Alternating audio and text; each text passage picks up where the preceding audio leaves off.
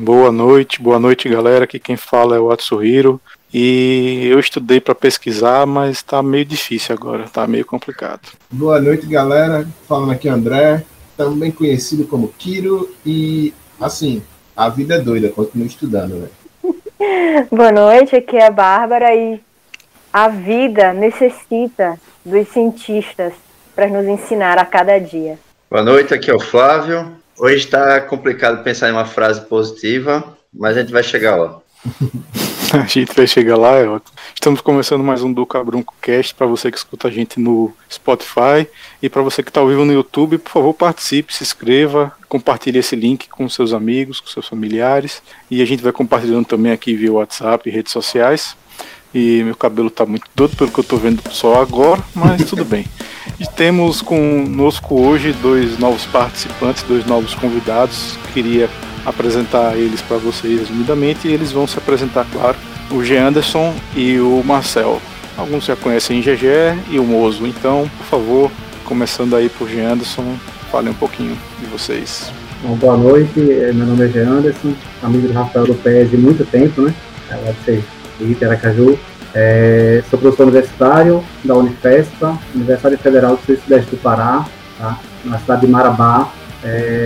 Estou é, aqui já desde 2014 é, nessa cidade e, bom, falar de pesquisa, pesquisa realmente é um tema muito interessante e, assim, eu continuo fazendo pesquisa aqui, mas volta na área da educação, mesmo com todas as dificuldades, eu vou tentar mostrar um pouquinho dessa essas dificuldades e um pouquinho do que a gente está passando hoje. Vou tentar falar um pouquinho sobre isso, né? É um tema muito legal. Bom, é isso. Bom, eu me chamo Marcel e atualmente estou morando em Natal, mas eu sou de Aracaju também, né? Onde conheci a maioria do pessoal.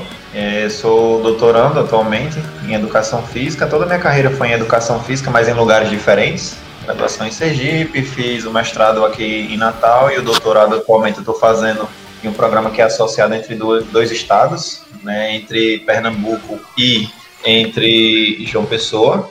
E a partir daí, minha carreira tá, tá se desenvolvendo nesse, no, no campo da educação física, né? E aí a gente vem aí sobrevivendo. Beleza, beleza. E aí chegamos então a dois duas pessoas que estão fazendo parte da vida acadêmica, né, duas pessoas que estão atuando nas suas áreas também e tem relação com pesquisa, porque o tema de hoje é justamente a questão da pesquisa no Brasil. E qual é o nosso primeiro tópico? Vida acadêmica no Brasil, né? Começa a hum, maravilha. Então, começamos bem. É, eu quero deixar aqui já meus parabéns, tanto para o Jean quanto para o Marcel, porque tipo, eu sou biólogo formado e vocês têm, têm a coragem que eu não tive de que foi seguir na vida acadêmica, sabe? Porque é um negócio puxado, sabe? Eu, quando, quando, quando eu fiz é, a graduação em biologia, é, desde, o segundo, de, desde o segundo período, eu sempre tive envolvido é, na parte de pesquisa científica, sabe? É, eu sempre, sempre é, planejei projeto, mandei artigo para poder trabalhar e tal. Até minha formação, é, até meu TCC foi por conta de um, de um, de um trabalho que eu desenvolvi dentro do laboratório, é, numa iniciação científica, que eu levei para o TCC. Por isso, eu admiro muito, tipo, amigos meus ou pessoas que continuam, tiveram a coragem de continuar na área de pesquisa, porque é puxado, sabe? As restrições que a galera bota para você ser um, um, um pesquisador no Brasil é muito pesado, né? principal, é, principalmente, né, é, não só dificuldades estruturais, tipo, que tem, tem lugares com bons laboratórios e centros de pesquisa excelentes no Brasil, mas a realidade não é, não é essa para todos, né?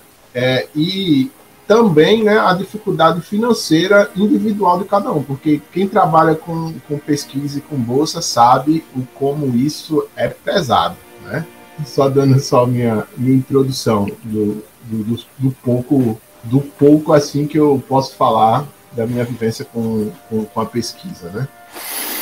Eu estou compartilhando aqui o vídeo no WhatsApp, mas já escutei tudo e, e já quero começar dizendo que eu particularmente estou puto com a questão que o orçamento desse ano é menor que o orçamento de 2007. E se você pegar para as universidades, e se você pegar o, o, o valor que é se fosse igual, cara, e você pegar o valor do real em 2007 e o valor do real agora, e a inflação e essas coisas todas, velho, não tem condições, não tem condições. Você vê que tem universidades por aí que já estão em nível de, sucateamento mesmo, de fechar, mesmo na pandemia tá sem funcionar e não vai funcionar tão cedo, muitos cortes, enfim. E... Eu queria até perguntar aos convidados o que é que vocês estão vendo no, nesse reflexo na, na área que vocês estão atuando, onde vocês estão dando aula aí, estudando, enfim. E, claro, né, porque já, já dizia um professor meu, né, quem dá aula é quem mais estuda. Então, vocês também sempre vão estar aí nessa, nessa, nessa vida. Eu queria até saber de vocês como é que tá em cada caso, como é que tá em Marabá, em Natal. Marcel pode começar, né? Eu comecei outra vez. Tranquilo. Bom, eu acho, se vocês me permitirem, que é importante situar um pouco como é a, a vivência da carreira acadêmica, né? Também para algumas pessoas. Né, o Fábio começou falando que trabalhou na iniciação científica tal, onde já se começa, na verdade, muito trabalho no quesito de você ajudar em pesquisas, e que são pesquisas que normalmente não são suas, você já é um ajudante de pesquisa normalmente, às vezes você tem algo, né, para desenvolver sim seu, junto com seu orientador, supervisor, e, mas normalmente você está ajudando os mestrandos ou doutorandos nas pesquisas dele, coletando dados, fazendo relatório, analisando alguma coisa, estruturando, ou fazendo mesmo a apresentação para a pessoa poder levar para os eventos. E nisso tudo você ganha seus 400 reais. Né? Quando é 400, né? Quando é 400, porque Quando é existe, é 400. existe uma grande condição de ser voluntário né, em sua maioria. A minha vida acadêmica resumida nessa sua frase. É, e aí você pode estar tá desenvolvendo algumas habilidades né, no quesito acadêmico, mas é, vamos dizer assim, o peso da vida cobra mais, né? Então, 400 conto, no, hoje em dia, se a gente for considerar o que a pessoa estudante precisa para estar tá sobrevivendo, é, é um valor muito baixo, né? Então, por isso que existe muitas vezes essa essa concorrência de conseguir a bolsa e ao mesmo tempo existe a condição da, de muita gente estar tá procurando algum tipo de é, trabalho dentro da universidade só por causa da bolsa, né? Então a gente fica nessa nesse jogo nesse jogo aí, né? Mestrado, qual é a condição do mestrado? A bolsa atualmente no mestrado, eu fui bolsista no, na graduação, no mestrado e estou sendo também no doutorado no mestrado, você sendo bolsista, pelo menos pelas agências de fomentos, como a CAPES, o CNPq, normalmente o valor da bolsa é R$ 1.500, certo? O que é que acontece nesse fenômeno R$ 1.500 da bolsa? Existe a condição que você normalmente não pode trabalhar, são critérios, às vezes, que são exigidos dentro do programa regimentos internos para fazer a regulação. Você não pode ter exercício de profissão, carteira assinada, coisa assim do gênero, é, ou mesmo, às vezes, como autônomo também existe a condição é, de você não ter apoio institucional além da bolsa, no quesito você ainda assim vai ter que pagar seu almoço, você vai ter que pagar sua janta, seu café da manhã, sua alimentação toda do dia, é, transporte, às vezes você também vai ter que. É, a bolsa é direcionada para isso, na verdade, né? Você ter que comprar equipamentos, é, o que você for utilizar. Só que, por exemplo, temos a situação de hoje, pandemia, por exemplo. Ah, uma das coisas que quase todo pesquisador está precisando é um computador portátil de preferência para você transitar. Só que os valores, tá 3 mil, 5 mil conto, um que seja básico, né? E 1.500 reais, ou seja, você vai ter que deixar de estar tá morando em algum lugar, ter deixando de comer, né? Muitas vezes para você só comprar o equipamento para começar a sua pesquisa, né? Eu passei recentemente com uma, uma situação que tipo a gente teve um artigo aprovado é, em nível internacional, só que a gente não pôde publicar. Foi aprovado, a gente teve que retirar porque a universidade não tinha verba. Né? Isso é uma coisa que acontece. É, acontece também a disparidade entre universidades. Por exemplo, é, eu fui pela UPE, então pela, pela, pelo estado de Pernambuco, fui num evento na França, tive um apoio de 900 reais. Olha aí, Tranquilo, 900 reais dá para você passar um mês. Super. 900 reais total. 900 e pouquinho. Assim, meu, meu amigo, meu amigo, se você for pegar as histórias de cada pessoa que trabalha com pesquisa para receber dinheiro e fazer isso, tá meu amigo. Mas por que, que eu estou destacando isso, né? Porque é uma informação pública. Qualquer pessoa que quiser puxar vai ter essa informação, Sim, né? Claro, é Agora o que, que é a disparidade entre instituição e entre também estados, né? Porque a distribuição de verba é feita de forma diferente. Cada instituição tem uma avaliação e aí vai a verba de acordo com a avaliação. Por exemplo, a UFRN aqui, na situação, teve o apoio institucional internacional também, e para cada pessoa que ela enviou, ofereceu um, um, um apoio de R$ 2.400. Então, tem uma universidade estadual que me apoiou com 900 e teve outra universidade que apoiou outras pessoas com 2.400 reais, né? Então, existe essa condição também de, a depender da sua instituição, você terá um melhor apoio ou não, né? E agora no doutorado, como eu falei, a bolsa é de 2.200 reais. Que fenômeno é esse, né? O 2.200 reais agora implica em quê? Que seu trabalho ele tenha cunho além do nacional seja inovador, que você seja literalmente uma, uma, uma, produção de conhecimento, de novo conhecimento. Então você tem que fazer um levantamento grande e internacional do que você está estudando, para dizer que é novo. É, você tem que fazer um aporte, um conhecimento sustentado a partir da produção científica. Só que muitas vezes você precisa de um laboratório bom, equipamentos bons e por aí vai. Uma equipe, na verdade, sempre é uma trabalho em rede, né? Porque a gente aqui no Brasil só, só funciona se for rede, porque eu tenho um pouquinho, outro tem um pouquinho, outro tem um pouquinho, a gente se junta aqui e faz uma feijoada, né? Então, é, é mais ou menos assim. É, e a mesma história, os R$ 2.200, é, uma, uma, coisa que eu critico muito a, a situação do, do, do, fomento à pesquisa é o quê? A bolsa, ela está servindo, na verdade, não para pesquisa, é subsistência do pesquisador. Né? Isso, na verdade, é há muitos anos. Então, R$ 2.200, você, eu, por exemplo, minha instituição agora é dupla, né? Então, eu tenho aulas em Recife, eu tenho aulas em João Pessoa. Só que, às vezes, as aulas em João Pessoa, eu tenho que alugar local para ficar lá para passar a semana. E outros em Recife. Ao mesmo tempo, tem transporte. Agora, no caso, dobrou, né? Dobrou transporte, dobrou alimentação, dobrou e você tem R$ 2.200 no total para você arcar com todos os custos ainda da sua pesquisa. Se você for usar laboratório, você sabe, qualquer equipamento médico, R$ 2.200 já foi embora. Exames que você vai precisar fazer algumas vezes, a equipe, né? Uhum. E ainda existe a questão de você ter que traduzir seus textos, revisão de texto e por aí vai, né? Então, que é obrigatório, né? É obrigatório você ter línguas estrangeiras, não só uma. É, é verdade. No meu caso, ele foi obrigatório você se apresentar com pelo menos uma língua e você tem mais um ano para apresentar a segunda proficiência. Todo, todo artigo, quando você vai publicar em uma, em uma revista séria, sabe, que tenha uma nota boa, que seja classificação B ou A, não uma que a, a avaliação é 1.9, né, que entre, né, por sim, aí. Senti um, um, negócio escorrendo aqui assim. Ah, né, 1.9, ah, né, que, que, tem, que tem senador aí que usa revista científica com valor 1.9 como referência, quem é da pesquisa acha isso ridículo, mas, né, para qualquer, revi qualquer revista científica que você for mandar, você, tem que mandar o texto em inglês. Ponto, tá ligado? Ponto. Qualquer qualificação que você vai mandar, tipo, é, qualquer artigo, qualquer trabalho que você for mandar, você, você, não, é, você tem que mandar em inglês, porque só assim que eles aceitam para poder ver. É obrigatório. É, só um parêntese para depois de Anderson, é, Marcel continuar e de Anderson falar a parte dele. E me corrijam se eu, eu estiver um pouco atrasada. A classificação, é, para algumas pessoas que estão nos ouvindo, pode ser que não conheçam esse tipo de classificação, é A1, A2, B1, B2, B3, B5 e C. Continua sendo assim? Mudou? Vai ter, uma mudança agora. Assim, é, era B1, B2, A1, A2, B1, B2, B3, B4, B5 e o C. Mas vai ter uma tá. mudança agora, né? E aí eu, assim, ainda não sei direito, mas se não me engano vai ser de A1 a A4, de B1 a B4, e aí e, e fecha, não vai ter. Entendi. Essas, até a última vez que eu mexia, que eu mexia com isso ainda era essa antiga. Mas é, ainda, eu acho que ainda está usando esse padrão, mas assim, é uma mudança que já foi colocada é, ano passado foi colocada que ia haver essa mudança, mas assim, eu não enxerguei ainda, já deve estar tá começando esse processo, né? Mas é realmente ainda os dados, quando você busca para avaliação de artigo, ainda está com os dados antigos, como esse A1, A2, B1, B2, B3, B4, B5 e o C. Ainda está assim. Uhum.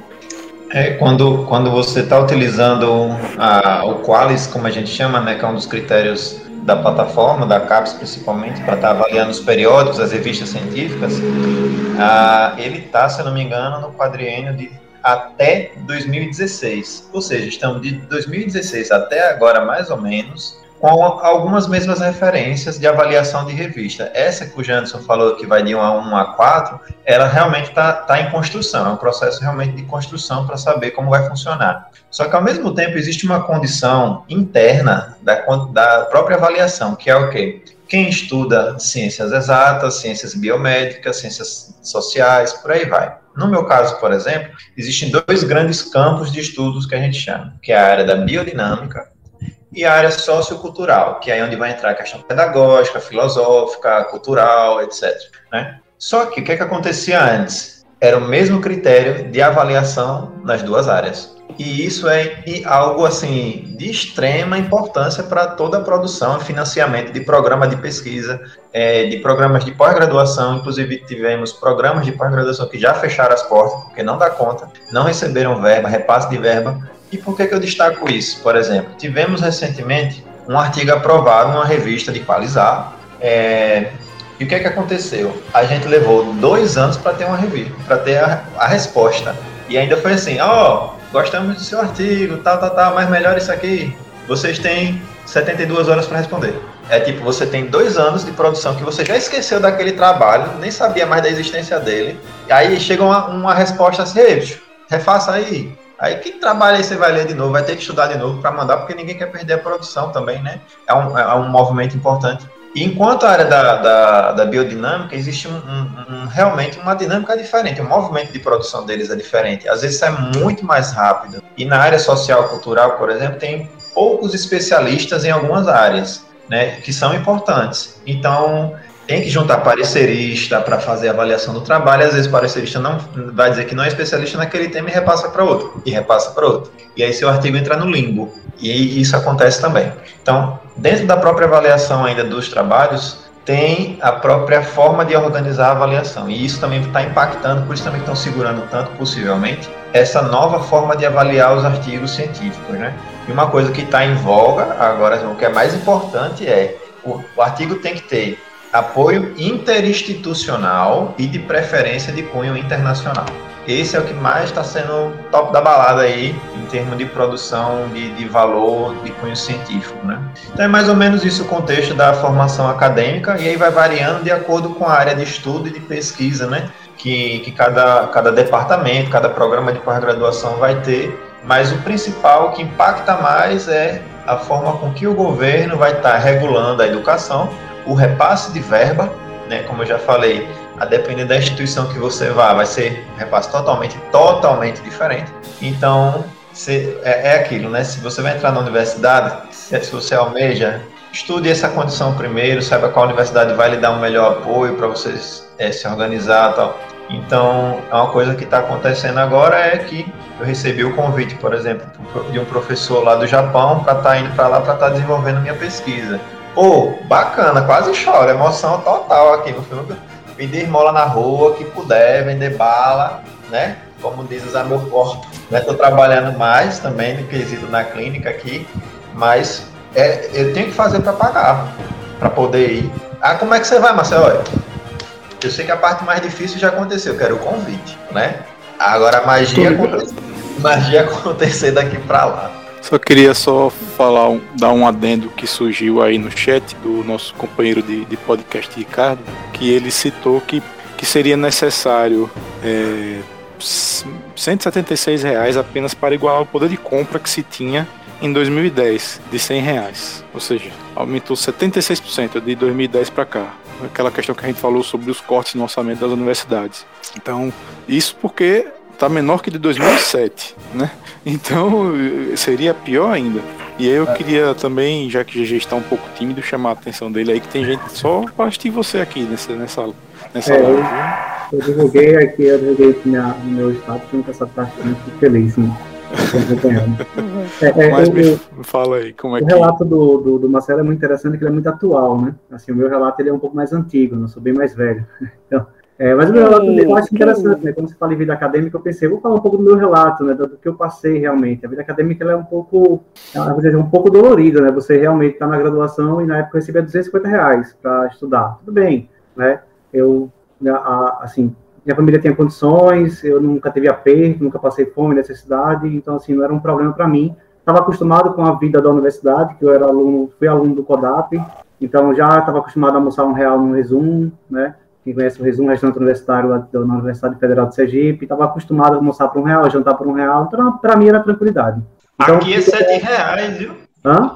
Aqui em Natal é sete reais é, a refeição. Lá era um, era um real, acho que até hoje é um real. A cara de Flávio foi a melhor agora quando você falou que era sete contos. e, e, aí, que é outro mundo aí, é para ser sete reais. É, é, sete reais é pesado. Aqui na universidade, a gente não tem ainda um restaurante universitário, que é uma universidade pequena, está né, tá, tá sendo construído agora, e os alunos pagam muito caro assim, para ficar na universidade. Isso é um problema muito sério que a gente tem que resolver aqui.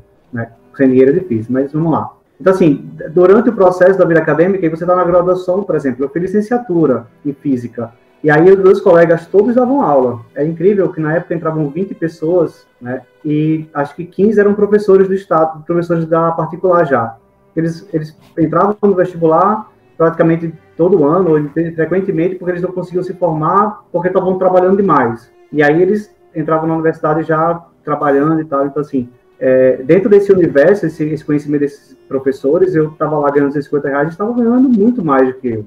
E você fica nessa coisa, pô, mas esse cara tem o mesmo nível que eu, né? Mas esse cara tá ganhando 6, 5, 4, sei lá quanto era, mas trabalhando muito. E eu não, eu tô focado, porque realmente, assim, eu me, assim, eu cheguei a dar aula no ensino médio e, particularmente falando, odiei, né? Achei um, achei um negócio muito complexo, é muito difícil chamar a atenção do aluno, ainda mais para quem tem cultura. Eu tinha uma cultura do CODAP, não sei se vocês conhecem o colégio de aplicação, é assim, o, o, aluno estuda se quiser, sabe? Era uma coisa muito, a gente era muito independente. Eu cheguei no particular, eu tinha que pedir para o aluno assistir aula, eu não ia, não, ia, não ia fazer isso nunca. A diretora entrava na, na sala e dizia, você tem que pedir para os alunos assistir aula, eu não vou pedir para o aluno assistir aula ele tem 16 anos, ele sabe o que ele quer. Se ele não quer assistir aula, ele saia. E aí, pronto, aí não, não dava certo para mim realmente no ensino médio, porque essa liberdade eu não conseguia aceitar, assim, não conseguia fazer com que o aluno é, fosse obrigado a assistir minha aula, então era um problema. E aí entra mestrado, a bolsa era um pouquinho melhor, R$ 1.200, mas aí você começa também a ver, pô, você está recebendo R$ 1.200, você já tem a graduação, quem, na, quem tem graduação ganha R$ 1.200 no país? Muito raro, as pessoas vão ganhar 3 mil, Curso técnico você ganha 2 mil. Na época, o curso técnico, hoje não sei, porque hoje a situação está mais complicada.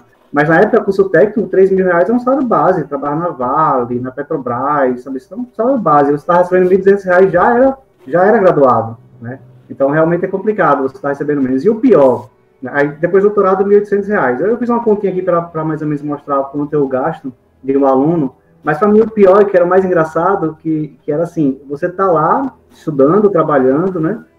Que é um trabalho, ao meu ver, mas assim, as pessoas ao redor, elas nunca acham que você está trabalhando. Então vinha para mim e perguntava assim, você trabalha em quê? Eu aqui. Não, mas quando é que você vai trabalhar? Mas eu estudo, eu sou estudante, eu estou estudando, eu tiro bolsa para isso. Pra... Não, mas você tem que trabalhar, né? Você tem que trabalhar.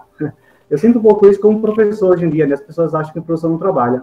E aí você trabalha o quê? Sou professor? Não, mas eu trabalho. Eu sou professor. É. Eles acham que o professor não é trabalho. Então, assim, é, essa coisa realmente também incomoda um pouco, né, quando você é estudante. Acho que o Marcel passa por isso, né? Você deve perguntar para ele o tempo todo, cara, você trabalha em quê? Esse cara faz pesquisa.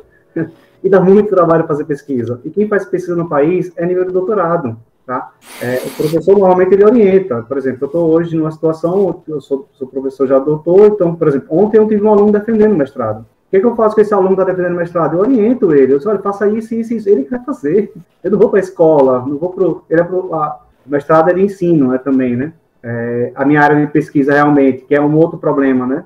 Eu sou formado em física, né, doutor em física, mas a minha área mesmo de, de atuação na, no doutorado eu não consegui seguir adiante, né? Eu, assim que eu terminei o doutorado, eu entrei na Unip, assim, não tenho o que falar, para mim foi um período muito bom, tenho vários alunos, tem alunos que estão participando aqui, né, que falaram que iam participar quando soube, assim, foi um momento muito feliz da minha vida, três anos que eu passei lá, mas lá não faz pesquisa, lá só ensino, tem um grupo forte lá de pesquisa bem pequenininho, mas eu como professor era 40 horas em sala de aula.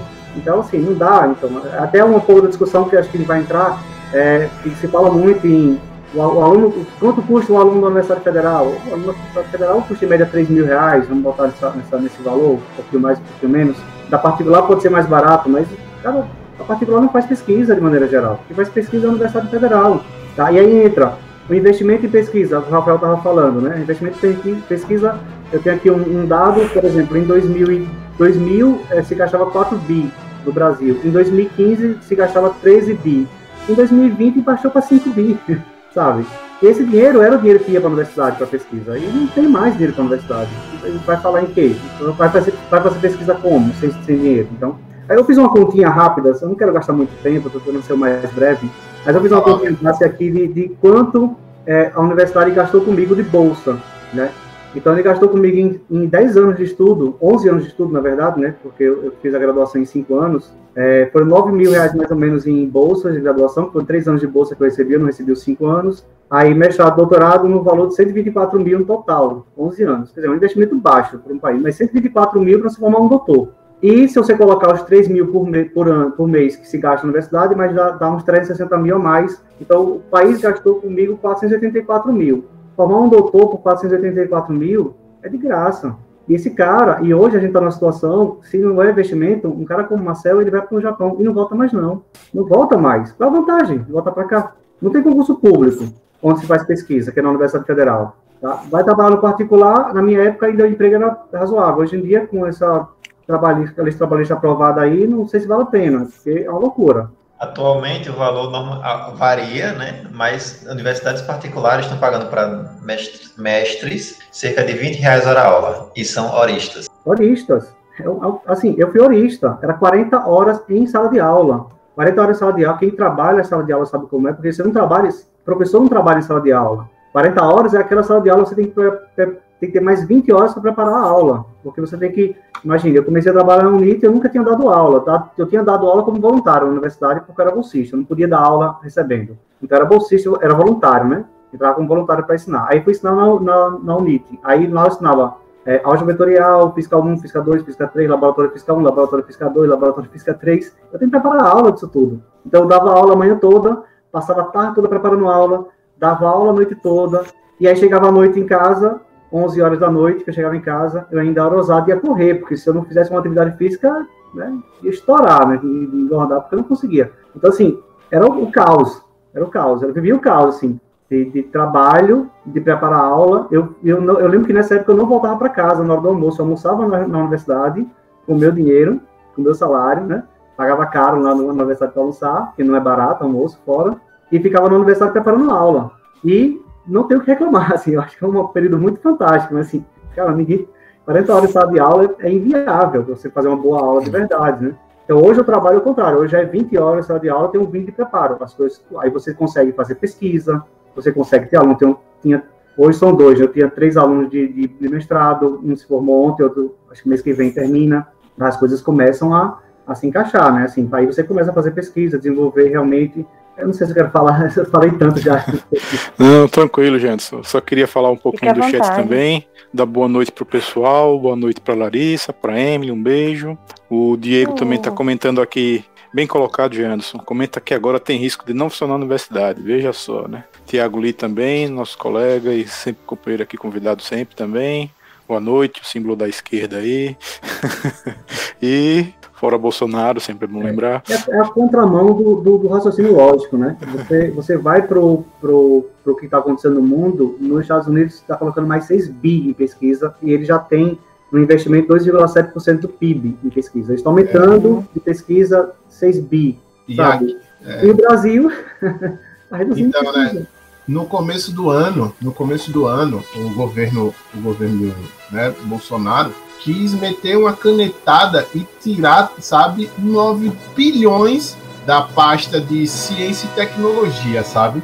É, é, tipo, é inacreditável. Enquanto você vê, é, tipo assim, países em, em que muita gente, sabe, que defende esse governo fala, ah, mas os caras lá estão então, tipo, tem tecnologia para fazer isso e tal, porque, mas, cara, os caras gastam dinheiro fodido em cima de pesquisa, sabe? A Coreia do Sul, você pode admirar o sistema dele todo, mas, pô, eles passaram, tipo assim, eles gastaram 50 anos do, deles investindo em educação, investindo em ciência, para eles poderem chegar daquele jeito. A mesma coisa o Japão, a mesma coisa que você mencionou agora os Estados Unidos, sabe?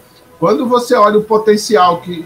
Quando você está nessa área e você vê o potencial que muita, muita pesquisa que se perde e não só estou falando aqui só de, é, de, de, pesquisa, de laboratório, de química, biologia, não, de, de ciência em geral, ciência social, ciência econômica, sabe? Porque um, um, um cara, pronto, eu vou até, eu vou até citar alguém popular aqui, o, o, o Gil do Vigor do Big Brother. O cara vai estar, tá, o cara, o cara conseguiu uma bolsa para poder trabalhar, é, para poder fazer o um, um, pós-doc dele na Califórnia. Era o sonho do cara. O cara, tipo, ralou. Ele tem, se você vê ele falando, ele, ele tipo, comeu um pouco de abamaçu para poder conseguir chegar nisso. Para ele, ele ter um pós-doutorado em, em, em economia que quando ele apresentar o trabalho lá, é capaz de, tipo, é capaz de os membros da universidade ou alguém lá falar, não, você não quer trabalhar com a gente, um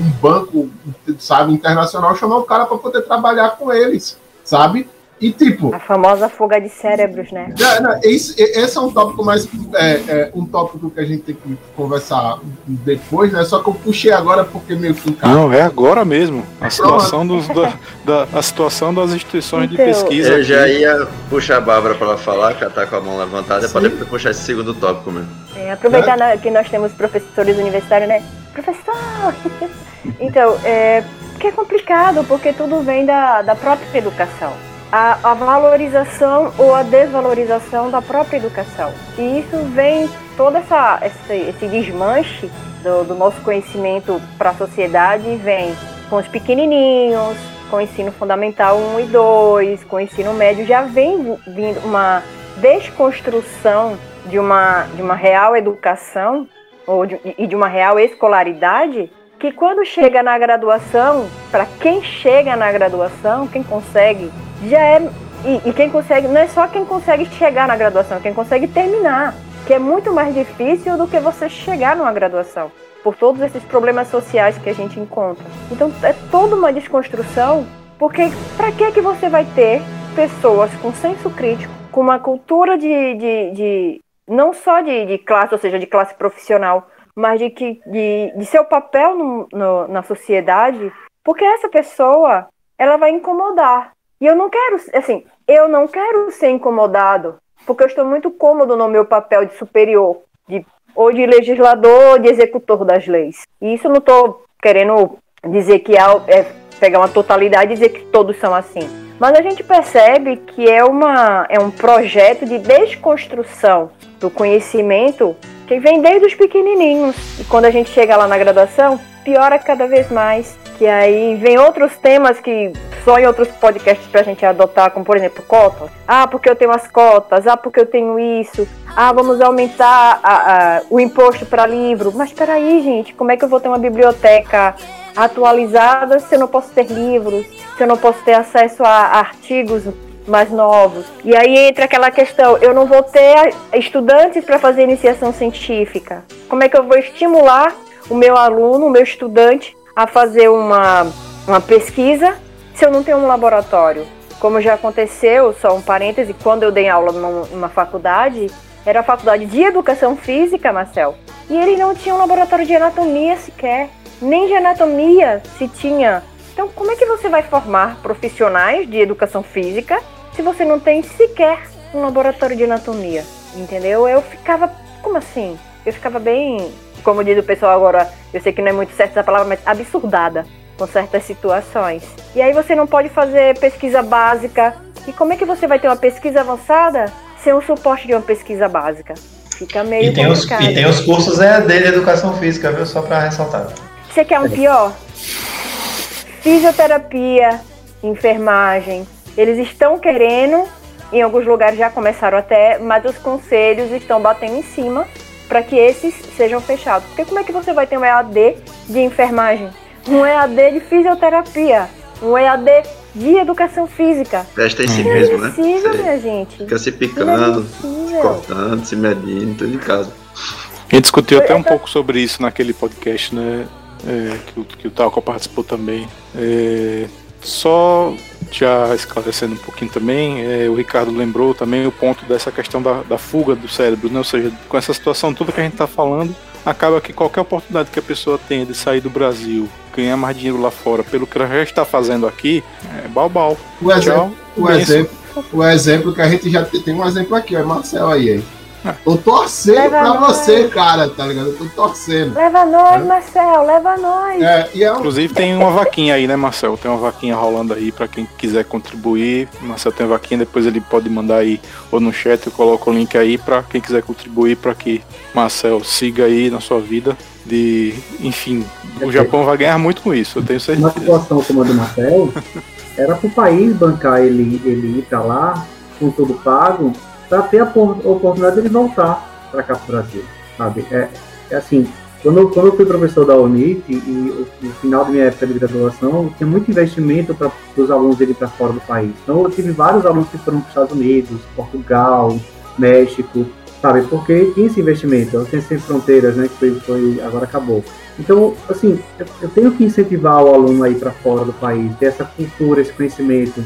E aí, um cara que é doutor, que está tendo doutorado, ele não consegue ir para o Japão terminar ou desenvolver uma pesquisa. Se ele for com recursos próprios, então quer dizer, ele pode decidir ficar lá e a gente perde mais um- uma pessoa. A gente sabe que tem inúmeros pesquisadores que são reconhecidos, muito reconhecidos lá fora, que assim, ficam aqui no Brasil, porque aí sim é, é- são nacionais, são nacionalistas, assim, são patriotas de verdade, né? Porque não é vestir uma camisa verde e amarela, né? É de fato você ficar num país, porque não é a questão salarial, não é questão de dinheiro, né? Esses caras vão para os Estados Unidos e vão ganhar muito mais. Imagina, se um cara que ele que é reconhecido mundialmente como um grande pesquisador, você acha que um salário aqui de professor vai, vai cobrir um salário que ele vai ganhar lá? Com certeza ele vai ganhar muito mais lá nos Estados Unidos, na Europa, no Japão, ele vai ganhar muito mais salário. A questão lá é a oportunidade de pesquisa que ele vai ter, condições de ter um laboratório melhor, condições de desenvolver pesquisa melhor. O Marcel falou uma coisa interessante sobre a questão da produção de artigos, e eu vinha conversando hoje com minha esposa, minha esposa também é doutora em física, e ela assim, ó, Janta, eu tenho um amigo que está tá na Alemanha, e ele está produzindo cinco artigos por, por ano. Agora, assim, o grupo de pesquisa que ele faz lá é grande, e normalmente quando chega o artigo, um artigo de um grupo grande, é aceito mais rápido. Então, se o cara está num grupo grande de pesquisa, esse- esses artigos eles são mais rápidos de ser aceitos do que num grupo pequeno, né? Que demora um, dois, dois, Sim. Então, quer dizer, se eu coloco, e outra, a universidade tem toda a condição, das universidades do Brasil tem toda a condição de fazer parceria com essas universidades. Elas têm muitas parcerias, né? Muitas estão se quebrando agora, ó, porque não tem investimento para o cara ir para lá, né? Mas, por exemplo, ah, tem contato com universidades da França, da Alemanha, isso é muito comum, fazer esse tipo de parceria. Né? Então, assim, é, é realmente complicado né, você ter essa, essa fuga realmente de cérebro do país, e é uma pena estar acontecendo, né? Bom, Aí eu, eu- eu acho importante destacar algum, duas questões aí, né?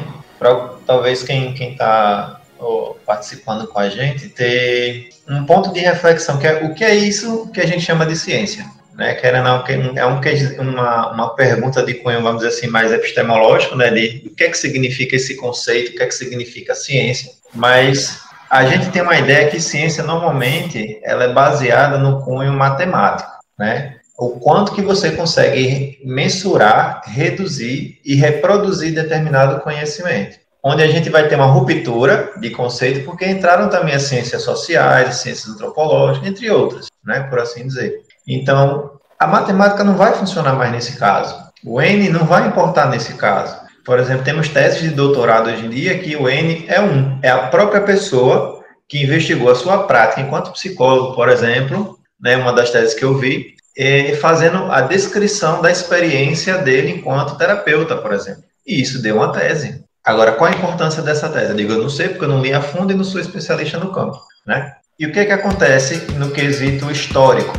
Ah, em vários países do mundo, acontece um movimento inverso também, né? Os profissionais que estão almejando doutorado são enviados para fora e depois eles têm que cumprir determinado tempo que eles ficaram fora no próprio país para fazer o país crescer. É para isso que existe o doutorado. São pessoas especializadas em determinado assunto, tema ou conhecimento que são levados para outros campos, outras equipes, outras instituições para fazer os acordos institucionais, são os representantes do país, no caso, para estar tá trazendo esse conhecimento atualizado, vamos dizer assim, ou pelo menos sendo a cabeça do conhecimento atualizado da ciência naquele tema, para o país de origem.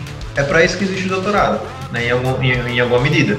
Só que o que, é que acontece? A gente faz doutorado, mestrado hoje em dia para ter um emprego, porque graduação já, já não garante mais nada, especialização já não garante mais nada. O título de mestre já garante mais alguma coisinha. Só que o que é está acontecendo? O mercado está tão inflado também, algumas vezes, de profissionais formados, e aí eu vou, não vou julgar se vai ser qualificado ou não qualificado, porque depende muito do esforço individual também, né? não somente da instituição, mas está muito inflado. Então, a galera que vai encarar mesmo o doutorado é aquela galera, assim, muitas vezes, meu caso mesmo, eu não me vejo em sala de aula de escola, não me vejo, sou da educação física, formado em licenciatura, mas, ó, gente, eu conheço o Brasil nesse ponto e eu sei que eu não estou afim de passar minha vida sofrendo, em termo financeiro, entendeu? Eu agradeço, vou dizer assim, eu sou privilegiado, eu reconheço isso, tive pais que me sustentaram, pagaram minha, minha, minha vida, né, vamos dizer assim, né, minha universidade eu pude ficar em casa, almoçava em casa, saía, né, pegava ônibus, às vezes ia com carro e tal, fui privilegiado nesse sentido, compreendo isso. Mas ao mesmo tempo eu compreendo que e isso é uma informação que eu passei no sindicato das escolas particulares do estado de Sergipe, na época da minha graduação entre 2008 e 2012. Eles falaram que para professor de escola estão pagando R$ reais por aula, tá? Mestrado, como eu falei há pouco, estão pagando 20. E aí o Janderson falou, trabalhar 40 horas, só faz as contas. Você não paga nem sua ida para a escola e voltar. Não paga, entendeu? E o que, é que acontece? Por que, que a ciência também está tá um pouco descreditada hoje em dia? Porque a forma que ela, ela se estruturou, e aí é um fenômeno cultural e social, é para os doutores sobreviverem e conseguirem trabalho, criou-se o um fenômeno chamado salame science. Não sei se já ouviram falar. salame science quer dizer que é aquela pesquisa onde você sai fatiando ela. Publica, publica, publica, publica, publica, publica, publica, publica. Ou seja, você tem um todo mas você tira um recortezinho e sai mandando para revistas diferentes, certo? Isso foi a estratégia de sobrevivência de pesquisadores, porque a gente, inclusive, o trabalho é importante destacar, revistas científicas, a maioria das pessoas que trabalham nas revistas científicas, elas não recebem nada, é puro esforço próprio. Então quer dizer que um a um é assim, é, quem paga, na verdade, a revista é quem manda para ela funcionar, para ela se estruturar. Ah, claro, as melhores universidades fomentam as suas próprias, mas aqui no Brasil não é assim que funciona muitas vezes, né? Como eu falei, mandei um artigo para a revista a, alguma coisa lá. Na época foi 2 mil, e, 2 mil euros ou 2.400 dólares americanos. Quem vai tirar do bolso? Eu mesmo não vou. Não vou. tá ruim, né? E só que o que, é que acontece? Isso é uma obrigação, e ele coloca como obrigação de quem está fazendo mestrado e doutorado. Eu digo, para pagar esse valor, eu tinha que ter juntado a bolsa do começo, meu filho, sem condições, né? E aí, final da minha dissertação no mestrado, consegui publicar um livro, consegui fazer essa publicação desse artigo. Eu e minha orientadora ali, ó, insistindo, tivemos apoio da PPG, o, o aí foi mérito do pró-reitor também, que ele deu conta, né, para ajudar a gente com, com o pagamento na universidade. E aí, outro fenômeno, foi R$ 2.400, 15 folhas de papel. Ou dólares, dólares, né? Essa, essa, só... discussão, essa discussão, desculpa. Marcel, eu adorei seu livro, só para dar aquele. Essa, essa discussão, Marcel, ela, ela, ela realmente merece um outro, um outro espaço, porque, por exemplo, além de você pagar os 2.400 dólares, quem avalia os artigos são professores pares, eu sou avaliador de artigo, né? Que não ganham nada por isso. E esses artigos, ele entra numa revista paga. Se você quiser, se você quiser ler, se você quiser ler o seu artigo na revista, você tem que pagar aquela revista. Atenção ao que ele falou. Atenção, se você quiser ler o seu artigo. O seu artigo, você tem que pagar. Porque assim, claro, lógico, o seu é uma, é uma, uma, brincadeira, você tem o seu artigo em casa. Mas, por exemplo, eu vou lá na, na revista que eu publiquei, acessar ela, entrar lá com meu login e senha e vai dizer assim, pague para você poder acessar e baixar os artigos que estão aqui. Quer dizer, eles recebem o dinheiro do artigo, não pagam ninguém e ainda recebem dinheiro de inscrição e os governos normalmente pagam muito dinheiro por isso, né? Porque nas universidades federais, por exemplo, existe o acesso, né, a esses artigos. Mas é uma discussão realmente assim, é uma discussão que houve há um pouco, eu escutei algum, há um tempo atrás uma discussão bem forte sobre isso, mas seria um outro tema, né? Realmente, essa discussão seria bem mais complexa. É, e sobre, sobre, sobre, essa questão também de evasão de, de mente. Eu já volto. É, levando em consideração o, que você falou, né? Porque no Brasil, é, como você disse, pesquisador, tipo, ah, isso aí não é trabalho, sabe? Tipo, em outros lugares do mundo, é, você, tipo, o pesquisador, você está lá trabalhando, estudando, trabalhando para conseguir, tipo, daquele seu estudo tirar um resultado que pode ou não ser convertido em algo que seja rentável ou abrir portas para pesquisas futuras, né? Você falou que aproximadamente foi 480 mil reais que o governo, no seu tempo de estudo, você gastou, sabe? É um investimento. Tipo, os impostos foram revestidos nisso para montar o profissional que você é hoje, né? Aí você vê, quando você para para juntar um montante de, de pessoas que estão saindo para poder, poder como é, estudar lá fora, é, trabalhar lá fora, sobreviver, né? Dentro dessa área da pesquisa, porque não são quatro, cinco pessoas que estão fazendo isso. É gente pra cacete que tá indo embora. Ou seja, o dinheiro que, que da galera que, que, que se formou, que o Estado investiu para formar aquele pra, pra, é, profissional que poderia estar tá dando um retorno dentro da sociedade, simplesmente é o dinheiro que está sendo jogado fora. Eu acho isso errado os profissionais fazerem isso? Não, sabe? Simplesmente, tipo, por que eu vou ficar num lugar onde ninguém me valoriza, sabe? É, por exemplo, eu me formei na Unip, fui privilegiado com isso, tudo, né? Meu, meu pai minha mãe me bancaram isso tudo. Eu agradeço muito pra, é, a eles por isso. Eu estudei biologia lá com laboratórios maravilhosos, eu tive todo o aporte para isso, né? Já, e tipo, aí quando você olha é, o outro aspecto, né? Que, tipo, tem o pessoal que, estudar, que estudava na, na UFS, eu não sei como está hoje, né? Mas eu já vi muita história de, de, de pessoas que estavam na UFES terem que pegar tipo, um microscópio que no laboratório e que levar para outro, porque o microscópio daquele lá estava com uma lente quebrada e não tinha como você poder fazer, fazer a pesquisa, né? E essa parte, essa parte de e essa parte do, do que você falou, que tem instituições que são privilegiadas, né?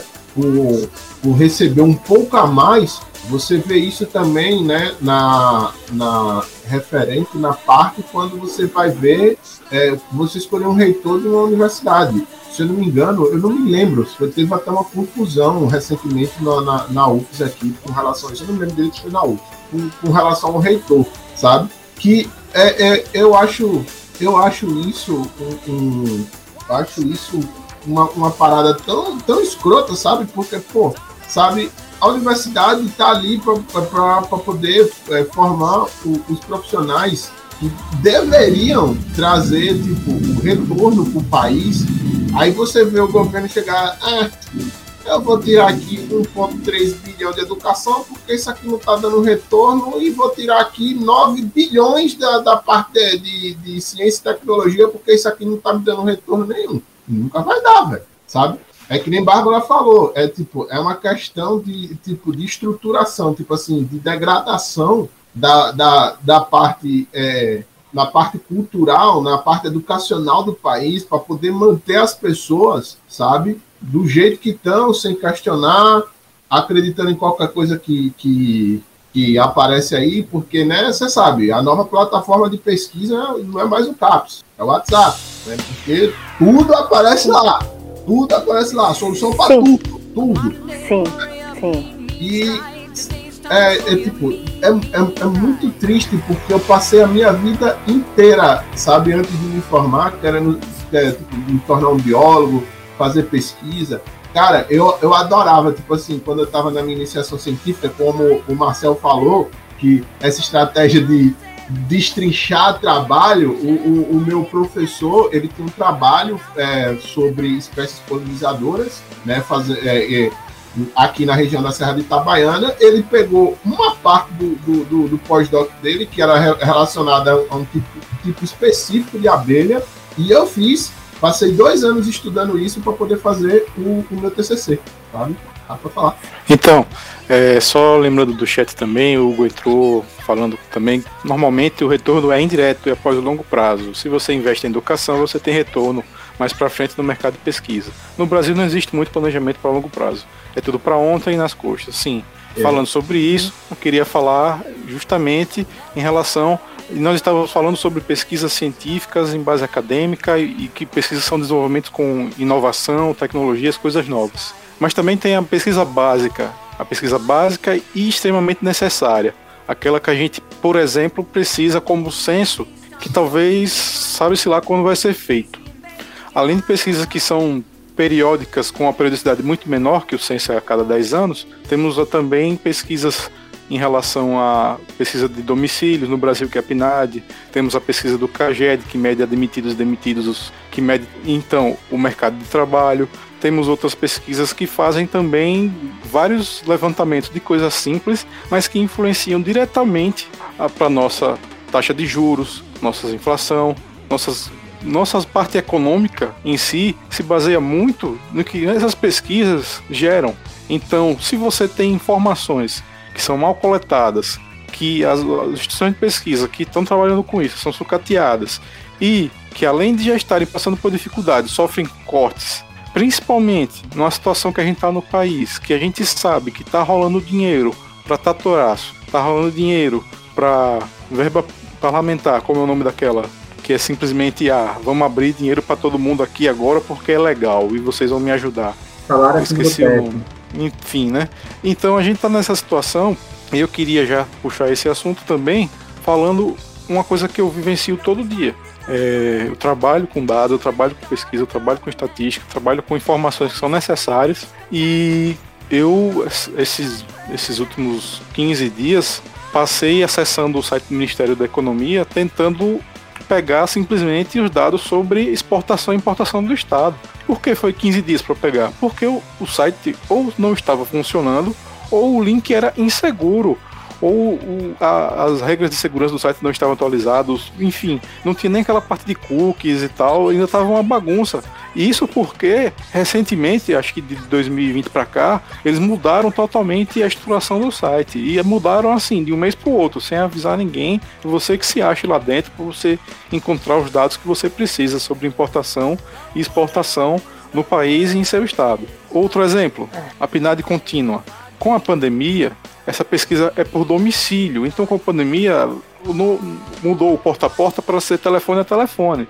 E isso prejudica demais, porque você não consegue levantar a mesma quantidade de informações que você conseguiria no porta a porta e você acaba valorizando ainda mais para a estatística uma, uma amostra menor. Ou seja, se eu estou respondendo com menos pessoas a mesma informação, eu não posso comparar com um antigo. Mas mesmo assim, o governo compara. Os dados que a gente tem em relação a desemprego, em relação à ocupação das famílias, em relação à massa salarial, são deslocados do que a gente tem no seu histórico. O CAGED, por exemplo, mudou totalmente, mas essa mudança também tem influência por causa do e-social, que o e-social entrou, né? E o e-social é, acabou também envolvendo na parte da admissão e demissão, já que também está envolvido o trabalho nesse meio. Mas mesmo assim, também tem uma influência muito grande em relação ao investimento que está sendo feito, ou seja, quer dizer, o um investimento que não está sendo feito para esse tipo de pesquisa, e aí no final das contas a gente também tem um dado defasado. Isso não sou eu que estou afirmando, isso vários especialistas estão afirmando, estão dizendo que os dados estão defasados, tem gente que deixou de acompanhar, economista que deixou de acompanhar, porque simplesmente não acredita. E os dados que eram meio que corretos eram só corrigidos mensalmente passaram a ser corrigidos todo mês você corrige todos os meses anteriores do, do, início dessa nova, dessa nova metodologia de pesquisa do CAGED. Isso eu digo porque passou quatro meses sem fazer. Passou quatro meses sem a gente saber como é que estava emprego e desemprego no meio de uma pandemia. É. Rapaz, mas acho, acho que é uma coisa que a gente precisa elogiar o governo nesse ponto, né? Eu acho que é interessante a gente elogiar, porque uma coisa nesse governo é todo mundo uniforme, assim, equilibrado. Todo mundo é ruim. É impressionante. Tudo é ruim, entendeu? Então você tem que elogiar. Eles não botam uma pessoa boa em algum setor para ter um equilíbrio. É todo mundo ruim. É verdade. Tem setores disciplinas, entendeu? Todo pesquisa, ensino, saúde. Aí explica no teatro, realmente eles conseguem fazer uma coisa assim, ó. Vamos caçar o pior na saúde. Tá aqui o Queiroga, tá aqui o Pazuello. Vamos caçar o pior em educação. Aí você vai, vão, vai entrar. Assim, é, é, eles realmente têm que elogiar. Eles conseguem ter um equilíbrio entre o que é o pior que pode acontecer. Realmente eles conseguem isso. Eu fico impressionado, de verdade. Assim. E Uma promessa brinco, que eles cumpriram, né? É, eu fico brincando, assim, assim, brincando não, né? Não é uma brincadeira, acho que é sério, né? Eu falo com minha esposa. Eu fico com medo de ser chamado para alguma coisa para esse governo. Porque se algum dia eu receber o convite, se eu tô fazendo uma coisa errada. Porque eu tenho pra governo.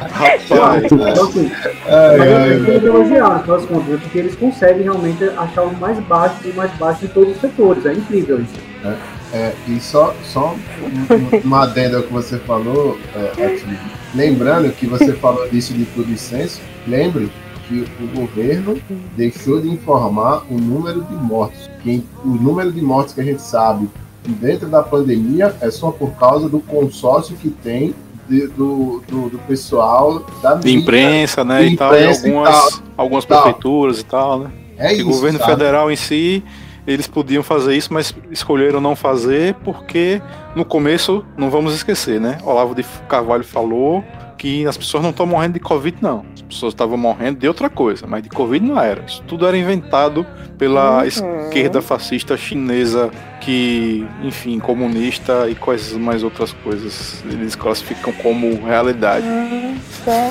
pois é. Oi, deixa a palavra.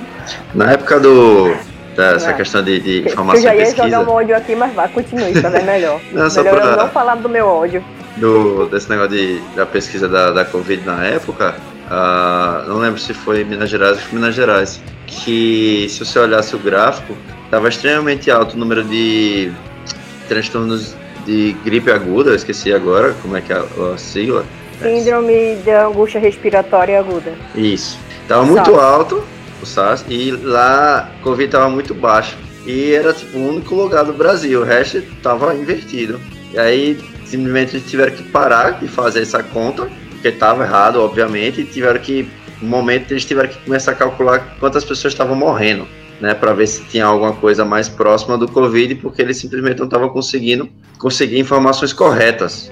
E aí isso é uma das coisas que mais afetam a gente acabou misturando um pouquinho o segundo e terceiro tema, que era a situação das instituições o que a gente acaba perdendo, né? Que vocês já falaram muito dos profissionais que vão para fora e não querem retornar. Você acaba perdendo é, informações e dados importantes que podem ajudar o país a desenvolver. E eu, eu, trago a última parte desse terceiro tema, que é o desafio. Não um desafio, na verdade, vocês sabem, mas seria interessante se quem tem o, o poder de, de, definir que realmente quanto vai para cada zona de pesquisa, soubesse, acredito que ficaria melhor. O que, é que a gente poderia ganhar se a gente pudesse investir um pouco mais né, em pesquisas e, e estudos aqui no Brasil?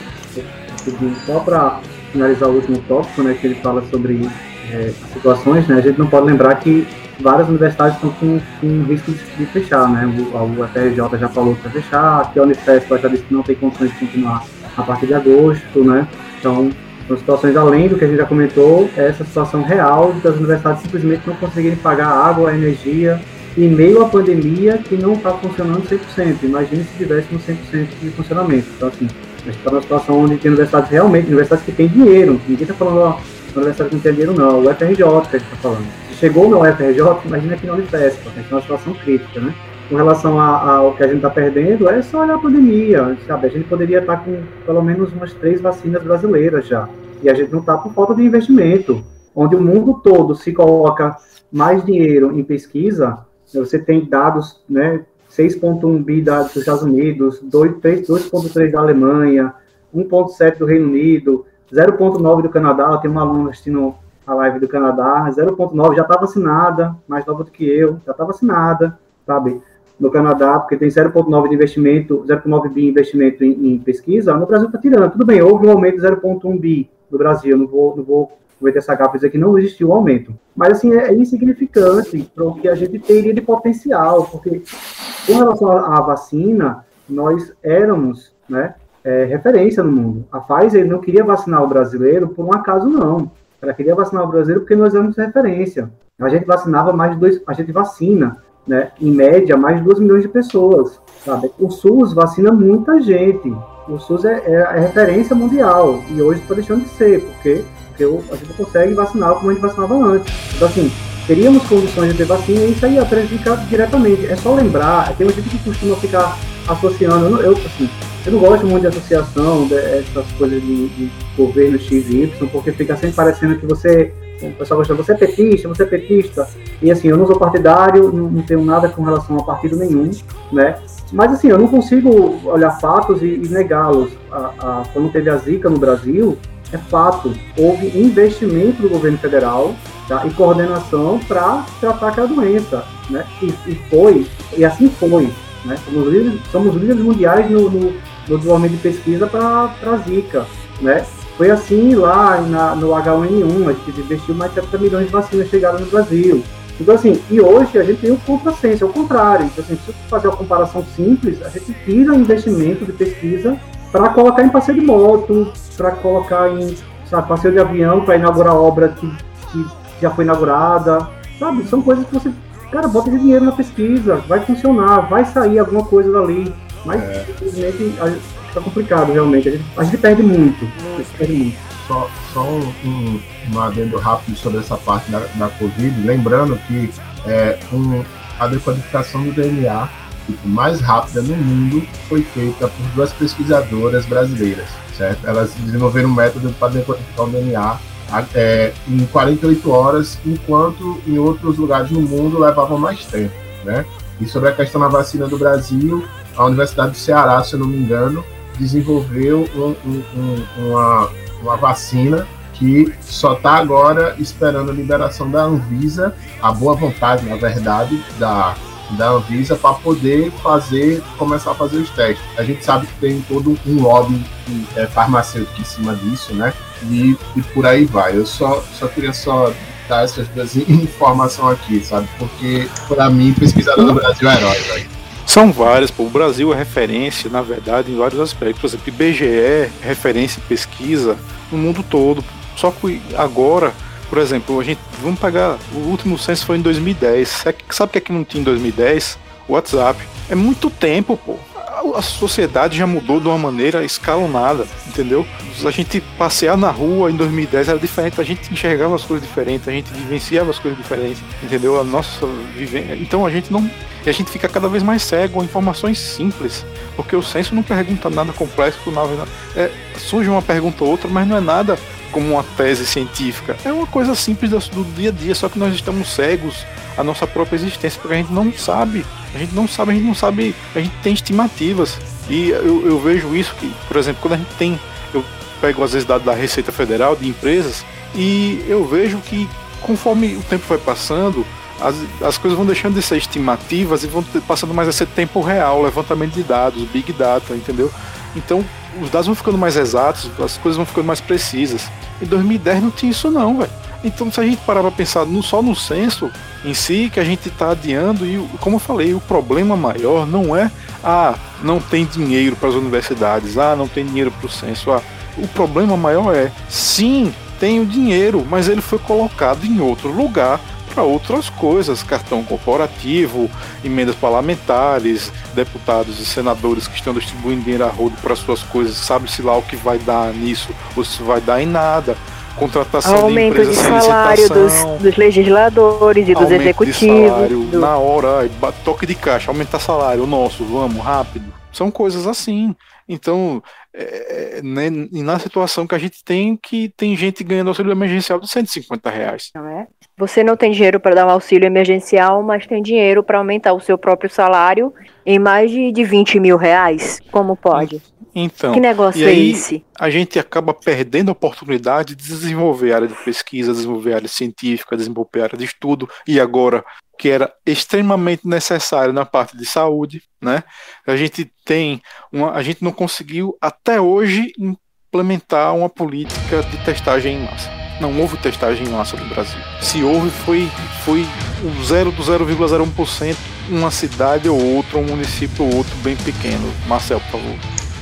É, queria trazer uma informação também, assim, para reforçar isso que o Watson falou, sobre destacar as importâncias das universidades públicas do país. né? Não que as particulares não tenham sua importância, também tem. Tem muitos bons profissionais nas particulares e que estão desenvolvendo suas carreiras lá, porque é um outro, uma, uma outra esfera, um outro jeito de trabalhar. Por exemplo, é, há uns anos atrás, em termos de referência de Brasil para o mundo, né?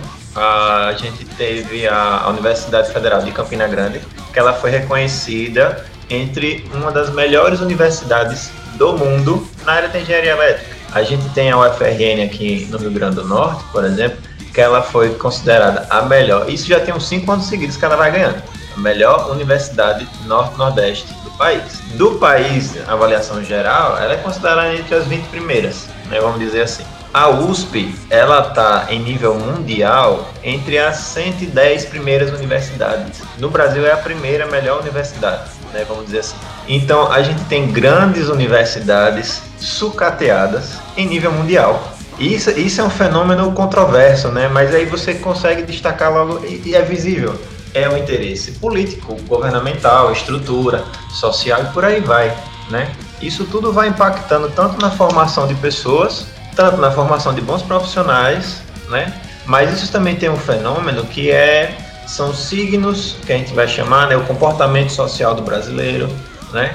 Comportamento social familiar, comportamento social no quesito de identificação de, do que quer dizer esse bom profissional. A gente tem no Brasil, é, claro que não é só no Brasil, eu falo Brasil porque a gente vive aqui, a, a, a ideia de eu quero contratar um bom profissional que eu pague pouco, né?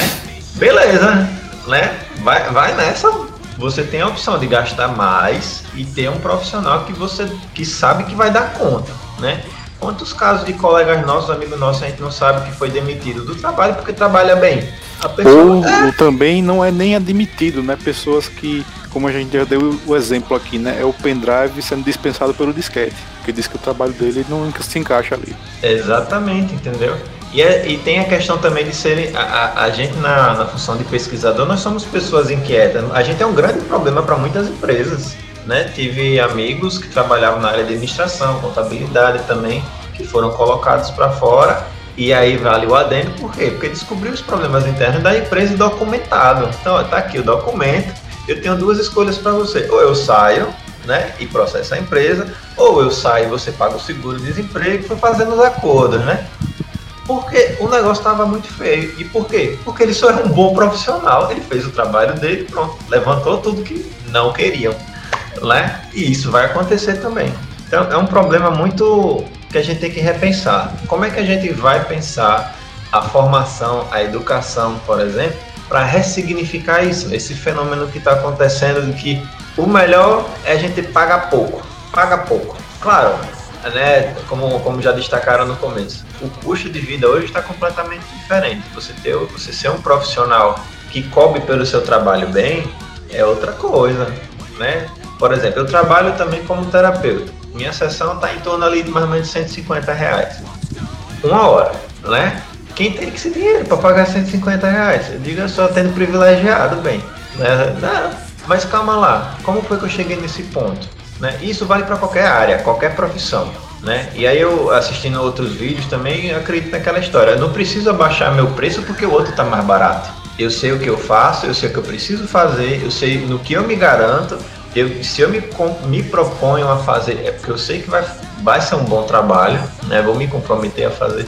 Isso tudo vai impactando. Só que a gente tem uma esfera, como o Babinha falou, onde o interesse pessoal é muito maior do que o do público.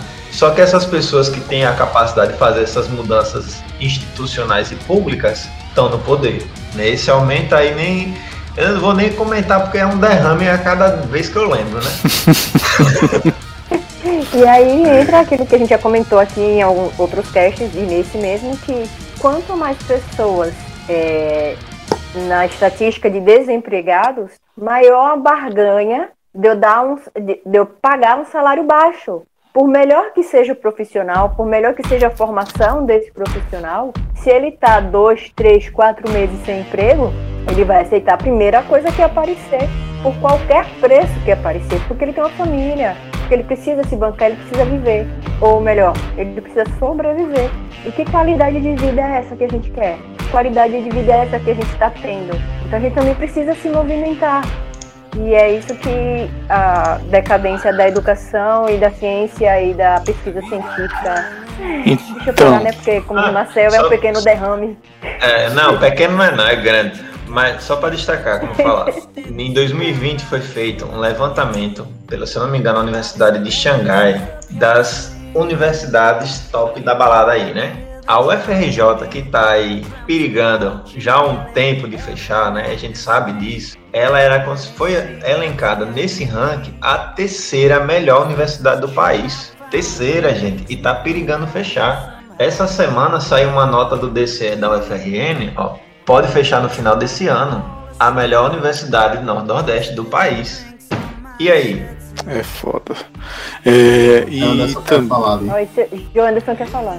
Pode falar, pode falar. Coisa rápida, Rafael, só para uma, uma, só pra não perder a fa- um pouco da fala do Marcel, no sentido de que é, o, o valor da universidade, né? Que está colocando a questão dos rankings e como, como, como, como porque, porque ele tem doutor, pesquisador muito bom, entendeu? E aí, como eu sempre como eu falei na, na fala do início, esses caras são patriotas, porque esses caras são tão bons que eles poderiam estar em qualquer lugar, em qualquer lugar, eles preferem estar no Brasil.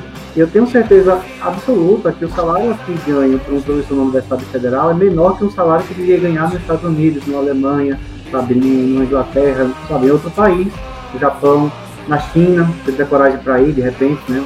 Porque lá eles contratam também essa questão, eles têm muito essa questão. Então, assim, é, se, se essas pessoas, eu vou falar, essas pessoas são realmente, assim, essas pessoas estão, estão no Brasil é, desenvolvendo pesquisa e, e eles são realmente verdadeiros patriotas porque está aqui enfrentando tudo isso, entendeu? Assim, por isso que a universidade ela consegue ser bem vista, bem reconhecida, formar bons profissionais. Eu, eu vi uma passagem no, no chat do, do aluno, acho que você, você falou, né? Do aluno, é que eu sou. É, e falando né, da questão do, da pesquisa ou das universidades que é a longo prazo. Não é tão a longo prazo assim. né? Se você pegar as profissões, elas são. é, é, quem está nas profissões de empresa e tudo mais no, país são pessoas formadas, sabe? De, em- em- tendo a graduação, na grande maioria a Universidade Federal, mas particular também tem é, é, grande importância nisso. Mas quem está ali são as pessoas que estão formadas, que conseguem fazer uma, uma graduação. Então, assim, não é tão a longo prazo assim esse investimento, não é tão a longo prazo assim, tá? Por mais que a gente sabe que quando você fala em pesquisa de ponta, realmente demora um pouco mais, né? Você tem que fazer, como foi falado, você tem que fazer a base, tem depois, depois crescer para a pesquisa de ponta. Mas a universidade, porque quando a gente fala em pesquisa, a gente fala da universidade, né? Porque quem faz pesquisa no Brasil é a Universidade Federal, né? A gente não tem um padrão de em- empresas particulares, empresas privadas fazendo pesquisa, quem faz pesquisa é as universidades federais, é a Embrapa, tá? Então, realmente, é, não é tão longo prazo, sim, investimento nela, tá? Porque você forma, você forma pessoas profissionais para agora, você formou um engenheiro, você formou, sabe, um físico para dar aula, um- você, formou, você formou gente para aquela coisa mais imediata, às vezes não vai ser um pesquisador, mas ele vai ser um profissional, ele vai trabalhar numa empresa, ele vai trabalhar no setor público, muitas vezes concursado, né, porque quem passa em concurso normalmente são pessoas que se formam numa graduação, uma boa graduação, então, então não é tão longo prazo assim esse investimento nas universidades, consequentemente na pesquisa, né? Eu que queria fazer uma pergunta provocativa, né? Sim, por favor. Quem, quem de nós não ouviu nas suas famílias, seus pais, mães, etc., ou cuidadores, ah, meu filho, você tem que entrar na faculdade para ser alguém, Sim. certo? Por que essa pergunta é provocativa? Porque existe um imaginário social de que, claro, nossos pais vivenciaram uma realidade, a gente vivencia outra, por aí vai, né? Imaginário social de que a universidade vai salvar a vida de todo mundo. O curso de ensino superior vai salvar a vida de todo mundo. Não, que você vai ser alguém na vida do ensino superior. E, né, minha geração foi federal, né? Tem que ser federal, né? Existe isso também. Não, gente, mas tem gente que num curso técnico vai ganhar muito mais dinheiro, muito mais rápido e vai ser muito melhor profissional anos-luz do que muita gente. Cada pessoa tem sua habilidade em um local de estar. Né? Por exemplo, eu tive a felicidade de descobrir logo que eu não queria escola, mas tem gente que está lá na luta, né? Eu digo, esses são os guerreiros, né? E, e da mesma forma, vale, quanta gente no final de curso já não desistiu do curso, mudou para outra área? Quanta gente não se formou, na verdade, e nem se descobriu ainda, mas está aí seguindo Sim, mestrado, está seguindo doutorado. Por quê? Porque está lá seguindo o orientador muitas vezes e não tem como não entrar. Já está lá na cola e não Eu vai ser queria- um bom profissional. Queria falar de outro movimento também que se cria também por causa desse impacto da gente ter uma resposta com lacunas gigantescas de que essa resposta de que a universidade vai resolver sua vida, você está lá vai resolver sua vida, você acaba criando também o grupo que já cresceu bastante hoje em dia, que é justamente aquela galera que agora também diz que a universidade não presta para nada. E você cria vários segmentos. O cara que fala que a universidade não presta para nada por causa que lá só rola putaria e maconha. Vamos falar sobre maconha também, mas enfim. Então, então é... não foi na mesma faculdade que eu tava, não, veja bem. Então, tem a galera que fala que universidade não, não dá em nada porque eu vou no Instagram, vejo um curso de 50 reais e já aprendo tudo. Tudo que eu quero da minha vida, porque tudo que eu quero pra minha vida é tráfego pago no Instagram para saber como funciona o meu negócio, o próprio que eu faço. Que agora você não importa se você não sabe fazer mais nada, se você souber isso, sua vida vai crescer, você vai virar trader de qualquer coisa, não é só de bitcoins nem de criptomoedas. Eu tô dizendo isso porque a gente é bombardeado o tempo todo com isso, né? E de é pessoas que estão no Uber dizendo como a universidade é ruim. Aí eu, eu fico, velho, tomara que você tenha tido um, um problema muito ruim na sua vida, pra, que você acabou ficando aí no Uber, que você não, não tem mais trabalho por causa disso, porque você só ter o Uber e tá afirmando que a universidade é ruim é muito problemático. Porque eu, eu, eu peguei um exemplo essa semana que todo, algumas pessoas viram que eu peguei Uber com um cara que há 10 anos atrás estava na universidade comigo, ele tinha ele chegou até essa mesma oportunidade e tal, e tipo, o cara hoje é Uber e improvisa num canto ali, faz alguma coisa aqui ao colar. É tipo, tá, velho, mas. Não tem nada de mal ser Uber, contanto que seja uma escolha da pessoa. Não, se e for uma escolha da pessoa, é. Naquilo, né? Mas eu acho que não é não, porque se você pegar o campo de reivindicações que o Uber tem, você acha que tem que acabar o Uber, na verdade. todo, não, mas o que eu quero dizer virou... com isso, Rafa, é assim, se a pessoa está naquela profissão, sei lá, de repente como você falou, o Uber, mas ela, sei lá, tá, porque ela escolheu, porque foi uma coisa, ah, não, eu quero ser taxista, eu quero trabalhar de Uber. Beleza, mas foi porque ela escolheu. E não porque, por toda um, uma construção socioeconômica, ele foi obrigado a estar ali. São e é um 70% diferentes. da galera. Sim, sim. É, sobre isso, é, eu acho o que você falou muito engraçado, porque eu conheço algumas pessoas que têm formação acadêmica, certo? Não importa o, o, tipo de formação acadêmica que você tenha, mas dentro da universidade você consegue é, criar um discernimento da, das coisas, sabe? Tipo, não só na sua área, mas na, na, nas outras, porque você acaba convivendo dentro da universidade com um, amigo seu que é de outro curso e tal, você acaba tipo, conversando e ali você vai adquirindo conhecimento que você acaba sempre levando para a vida. Aí você vê essa galera assim, sabe? Simplesmente pega tudo isso e joga no lixo e, e tipo assim, foda-se, eu acredito nisso aqui agora, beleza. Porque, por exemplo, eu tive a discussão no começo, no começo da pandemia e eu falei, cara, lockdown é importante porque a gente precisa evitar que o vírus se fique, se espalhe porque ele é um vírus com base de RNA, é uma parada instável e ele pode mutar. Ah, isso aí é baboseira, porque se fechar tudo, a economia vai foder, a gente vai morrer de fome, blá blá blá. Eu digo, meu amigo, essa merda pode virar uma coisa pior. Você tá achando que isso aí não é nada? Ó, o meteoro vindo, ó, o meteoro vindo. É, Meu Deus, a economia. Exatamente, tá ligado? Aí, tipo, Aí, tipo, e eu chegar, eu chegar e falar, cara, eu não tô falando isso, eu não tô falando isso da boca para fora por achismo, por algo que eu vi no WhatsApp, não. É minha formação, cara. Eu estudei, eu sei o que eu tô falando. Ah, mas eu Ai, tá, você tá errado, tá vendo? Aí, você tipo... não se informou pelo WhatsApp, você tá errado. Não, a, a, resposta foi melhor. Ah, e eu sou formado em administração e eu estou lhe dizendo que se tudo parar, a economia vai fuder e todo mundo morre de fome. Aí eu. E outra coisa, eu falei sobre os Ubers e eu também quero fazer o contraponto, eu mesmo. Eu já peguei um Uber que o cara ficou do começo ao fim da viagem perguntando sobre o meu trabalho, o que eu fazia, como eu fazia, tá ligado? Porque ele realmente se interessou nisso e queria saber mais, queria. Pô, veja a diferença do que o cara parar e falar: ah, não, rapaz, universidade não dá em nada não. Basicamente disse: tá, e o que você tá fazendo, você vai ficar se matando 10 horas por dia, tá bom é a, é a questão da uberização dos serviços. Onde, quando a gente já falou que não, não vê valor, onde toda essa pesquisa acha que não vai evoluir a nação, como o próprio Jean falou, que é curto prazo, você está colocando profissionais de alta qualidade no mercado mas mesmo assim não é valorizado. O que, é necessário é colocar comida no prato de hoje para amanhã, esse imediatismo, então não vai valorizar um profissional que precisa de dois, três anos para que saia de uma qualidade superior.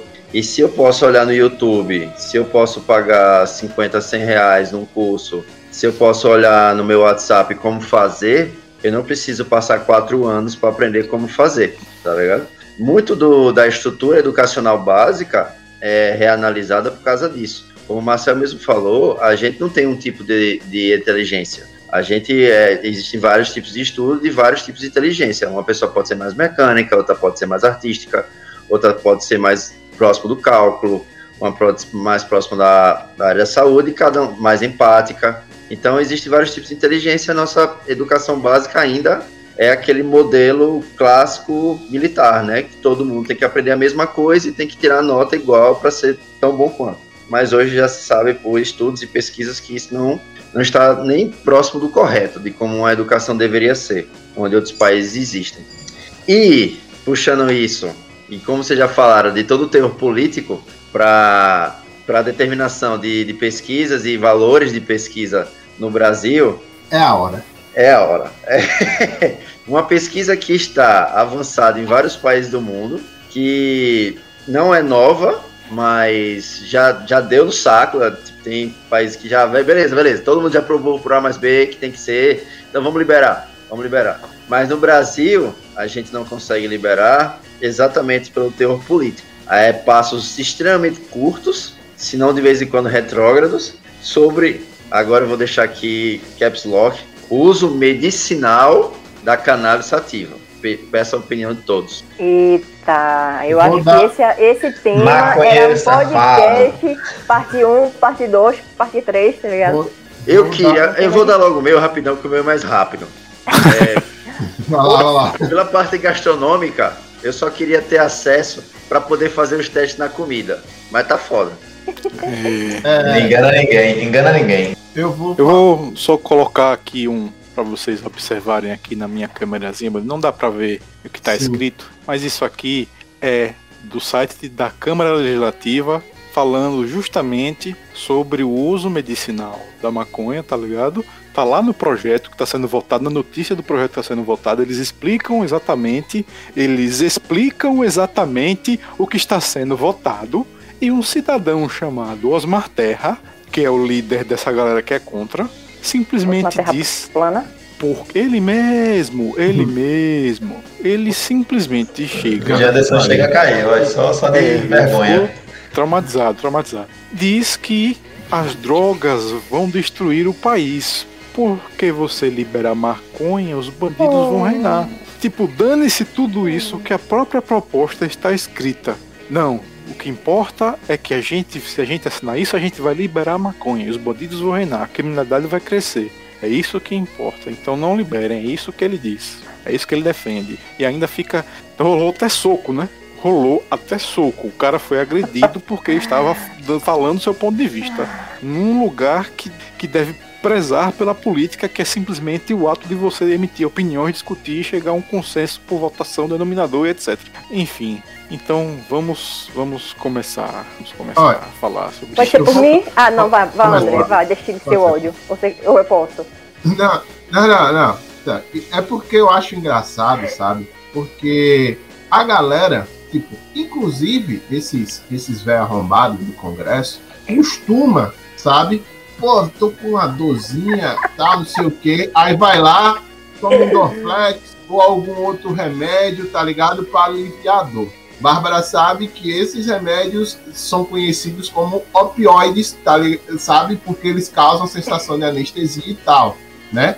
Aí esse cara, esse cara toma e não sabe que está ingerindo também uma parcela do, do, do, que é extraído da folha de coca, sabe? O cara, em, em alguns medicamentos, você tem uma base Vou falar baixinho de... aqui para você, só para você, André. E eles tomam com álcool. É. Com álcool. Então, né? Aí você, aí você, aí você pega assim, sabe? Os caras que tomam remédio, tal, que tem partes da folha de coca, show. Não estou dizendo aqui que cocaína, é para usar cocaína, não. Tipo, se quiser, e eu não recomendo, certo? Mas, quando você passa para parte, pra parte, da, parte da maconha, como é, a maconha é, isso é, sempre foi difundida como um, um, uma droga para as classes mais baixas. Até porque cocaína só quem usa é quem tem um poder aquisitivo decente, né? E, todo, e toda a estrutura, e toda a estrutura de, de, de combate, sabe, que tem nas drogas, sempre a base é a maconha, certo? Você, a, que nem o Atsuhiro chegou e falou, os caras botaram, destrincharam, sabe? O, o que, qual é a questão do a, questão do projeto. Tem um vídeo que eu acho que eu até passei, eu acho que eu passei para Flávio, eu acho que eu passei para Tsuhiro, de um dos, do, dos deputados, é um senador, falando nessa proposta que a esposa dele, a esposa dele, que sofre de um câncer, sabe, vivia abatida é, na cama. E quem já teve familiar com câncer sabe como é pesado a quimioterapia, sabe, para algumas pessoas. E, por, e, e, e, a, e, e a mulher do, do, do, deputado ou senador, que eu não lembro em questão, ela usava uma parte, certo? Um dos componentes que se encontra na cannabis para poder aliviar os efeitos da, da, da quimioterapia, fazendo com que ela pelo menos tivesse força suficiente para poder levar uma vida normal, para poder cuidar dos filhos, levar eles na escola, para poder continuar seu tratamento, certo? Só que por conta do nome maconha, Aí entra a parte política, aí esses conservadores de merda, que, tipo assim, que não conservam porra nenhuma, sabe? E chegam, chegam, sabe? E, e, e quer rotular como qualquer coisa que está envolvido com a, com, com, com, a planta, a maconha, né? Não, não, o, o, o, você vai usar e você vai ficar brisado, meu irmão são dois usos. São dois usos. O recreativo e o uso científico, o uso medicinal. Uma coisa não tem nada a ver com a outra, certo? São, são modos e processos diferentes do que você vai fazer aquilo, né? Porque você consegue isolar o, o, os princípios ativos para você poder chegar ao uso específico daquilo, né? Porque tem gente que confunde é, tem gente que confunde, eu conferindo aqui para não falar merda, né? Que, que é o. o ah, eu não, não tô conseguindo lembrar aqui agora é achar, porque tem a parte do, da, da cannabis que faz com que você sinta a, a, o prazer, é o, THC. é o THC. THC é o que tem a brisa mais forte, o uso medicinal é o CBD e o CBO. Pronto, o cara sabe, meu irmão, o cara sabe. Estudo gastronômico, parceiro, tenha calma, viu? né? E assim, sabe? O, é, e eu acho, eu acho que tipo, esse conservadorismo no, no, Brasil é tão burro, principalmente, principalmente com relação à maconha. Eu não sou usuário, certo? Conheço gente que é, mas eu acho que é um negócio tão burro, mas é um negócio tão burro, porque, velho, quem quer consegue, certo? Quem quer consegue usar. Fato, tem o traficante certo? Aí você chega em, em, em, países, tá ligado? Que nem os Estados Unidos, que um bando de arrombado paga pau, tá ligado? Um, que um bando de arrombado paga pau. Aí você, aí você, vê que aí você vê que tem estados tipo assim, a Califórnia que tem o uso recreativo e medicinal liberado lá, certo? Então, pessoas que têm um trata que querem fazer um tratamento alternativo para câncer ou qualquer outra doença, usando usando a cannabis podem, podem sim, e também tem o uso recreativo. Acabou com, acabou com o tráfico lá? Não, mas reduziu, porque a galera tem uma galera lá que não quer pagar, pagar os impostos. Mas tem a galera que paga os impostos, que pagam tudo que o governo americano pede sobre o produto, e o Estado americano, né? Eu até botei aqui para ver a receita aqui, né? Da maconha legalizada e taxada pelo estado da Califórnia, no ano de 2020 faturou um bilhão de dólares. Eu só vou deixar isso aqui, sabe? Porque o, o, a galera acha, essa, esse povo acha que, tipo, é, os caras gostam de chegar em biqueira, ter que vai encontrar um bocado de traficante, ou comprar e comprar maconha, tá ligado? Se liberar, tipo, ah, porque os traficantes vão ganhar mais. Tipo assim, cara, você vai ter que criar toda uma estrutura para você poder vender que pode dar lucro, sabe? Pode gerar emprego. Mas tipo, isso eu, eu, eu tô falando, sabe? Porque quem conhece, eu cresci no, no bairro América nos anos 80 e 90, sabe? onde você onde tinha tiroteio e tal. É, eu, eu já contei essas histórias aqui. Eu já, eu, já, eu já vi amigo meu, tá ligado? Meu vizinho morrer por conta de estar envolvido com tráfico, sabe? As pessoas acham que, que, que tipo, quem entra no tráfico é porque quer vida fácil ou não, mas tipo, tem toda uma estrutura social para você poder chegar né, nesse, nesse ponto, né?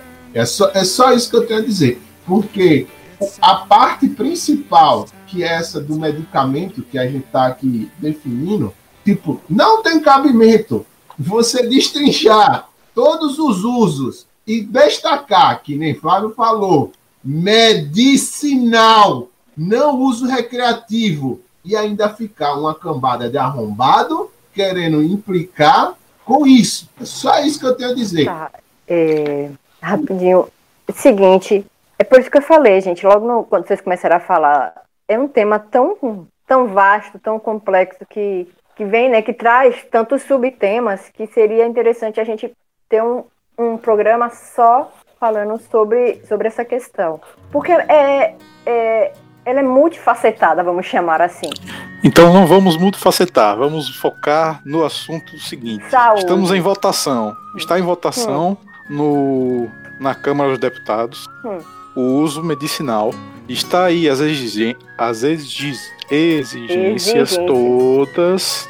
Exige, exige, pede, permite, remete. Tá aí, eu pedi para colocar na tela para a pessoa ter a noção de que, cara, isso tem muito mais a ver com industrialização, fabricação e coisas do que puxar um pacaio. É, então, é, o que eu, só é a questão só saúde, só mais uma coisa que eu dizer, não é só para dor. Ela está sendo muito usada para dor, mas ela também é muito usada para quem tem crises epiléticas, entendeu? Crises epiléticas não, crises convulsivas, porque esse óleo que é usado como a medicação, ele ajuda a pessoa a reduzir é, 50%, 60% o, a gravidade. É porque assim, eu não estou com um artigo mais novo aqui, entendeu? Mas ele chega a reduzir, ele, pelo menos até três anos atrás, que foi a última vez que eu li artigo sobre isso, ele poderia reduzir até em 60% a gravidade das crises convulsivas. Então você tem uma pessoa, sei lá, um filho, uma filha, um pai, uma mãe, um, um irmão, uma irmã que, que reduz a sua quantidade de convulsões diárias, fazendo com que ela possa, pelo menos, se alimentar de maneira adequada, que ela possa tomar um banho sozinha. A gente, toma, a gente não liga porque a gente tá tranquilo, qualquer coisa, qualquer coisa. Mas para uma pessoa que não consegue, por causa de uma, de uma, uma crise convulsiva, poder passar tomar um banho sozinha, poder se alimentar sozinha, poder, sei lá, até descer para dar uma volta no condomínio, se ela puder. Nossa, é, isso traz a ela uma qualidade de vida gigantesca. E isso tirando todos os aspectos. Então, continue aí essa parte do, da votação, por favor. Só quero, só quero dizer, né? Lembrando que a gente passou pelo dia da toalha, eu me lembrei quem leu o Dia do Mistério das Galáxias lembra do efeito pop, né? Problema de outra pessoa, que é, tá, sabe, que a pessoa simplesmente ignora, que é o que muita gente, tipo, faz sobre essas práticas alternativas. O que Babi Já fala... tem um estudo sobre isso também, viu? É. Já tem um estudo científico sobre isso também, sobre o que você não percebe porque é problema do outro. Mas depois eu. Douglas Arias à frente do tempo, sim. Né? É. E, e, tipo, isso que você falou, sabe? Qualquer pessoa, se gasta cinco minutos na internet, sabe? É, consegue achar vídeo. Eu já vi vídeos de, de, uma, de uma criança que sofre tendo crise convulsiva, que o pai chegou com a gotinha do óleo aí, botou na boca, não levou cinco minutos para a crise passar. Crises que levavam horas para poder passar, sabe? E tipo, para isso para um pai, pô, você vê seu filho se convulsionando e você tem uma parada que você bota uns cinco minutinhos, a convulsão dele já passou, cinco menos, sabe? Ele já relaxa e para, cara, sabe? É tipo, É questão de empatia. Porque, tipo, tá, tá ali no projeto. O projeto é aquilo ali. Explica como vai ser processado, explica como você vai ser, como vai ser feito. E, tipo, por que não votar? Sabe? O, o, o, eu, lembro que o, eu lembro que o deputado que, que eu mencionei antes, ele disse que para poder conseguir o, o, o, extrato, ele tinha que passar, teve que entrar na justiça para pedir uma liminar para o laboratório lá onde ele consegue conseguir processar e fazer, sabe? E, tipo, isso é um absurdo, sabe? Porra, se você. É, é, é, aquilo que a gente discutiu aqui, né? Pesquisas são dados. Aqui estão os dados. E aí? Não, não, não, não tô conseguindo. Tá bem desfocado, mano. É. Uso Valeu, do canabidiol no tratamento de Parkinson. Esse é, o é só uma pesquisa de 5 segundos no Google. Não, a, a, tipo, a, gente, a gente tá, passou o programa aqui inteiro falando sobre pesquisa e tem gente que não consegue gastar um minuto, dois, fazendo uma pesquisa rápida na internet. Cinco segundos. O Google segundos. pesquisa por você. É, você não tem nem que passar cinco anos estudando cinco minutos você consegue obter a informação, sabe? Tipo. Mas e... olhe aonde você está pesquisando, veja qual é o site, veja quem foi que escreveu aquele artigo, para também não pegar qualquer coisa e cair numa fake news. É, né? Porque, tipo, quando eu vejo, por exemplo, quando eu vejo alguém que seja na votação deste tema que estamos falando, ou seja, numa CPI, e chega lá falando, ah, mas tem pesquisador tal lá, porra, quando, tipo assim, eu como pretenso, como, como estudante de pesquisa que fui, quem sabe um dia eu tento de novo a vida acadêmica, se melhorar, né? Eu acho difícil, mas ver um cara defendendo determinado tipo de postura, falando so, sobre como o, o, uso da cannabis no tratamento medicinal pode ser é, prejudicar, cara, tipo, onde você estudou, velho, tá ligado? E você não sabe o básico da pesquisa que esse também é um problema, né? Por conta de tudo que está acontecendo, só, tipo assim, a pesquisa estatística foi demonizada, a pesquisa, a pesquisa sobre o que alguém chega e fala, ah, mas esse remédio não tem comprova comprovação científica de funcionar. Não, funciona assim. Ah, não, mas a cannabis tal, a pesquisa mostra, essa pesquisa aí é mentira, sabe?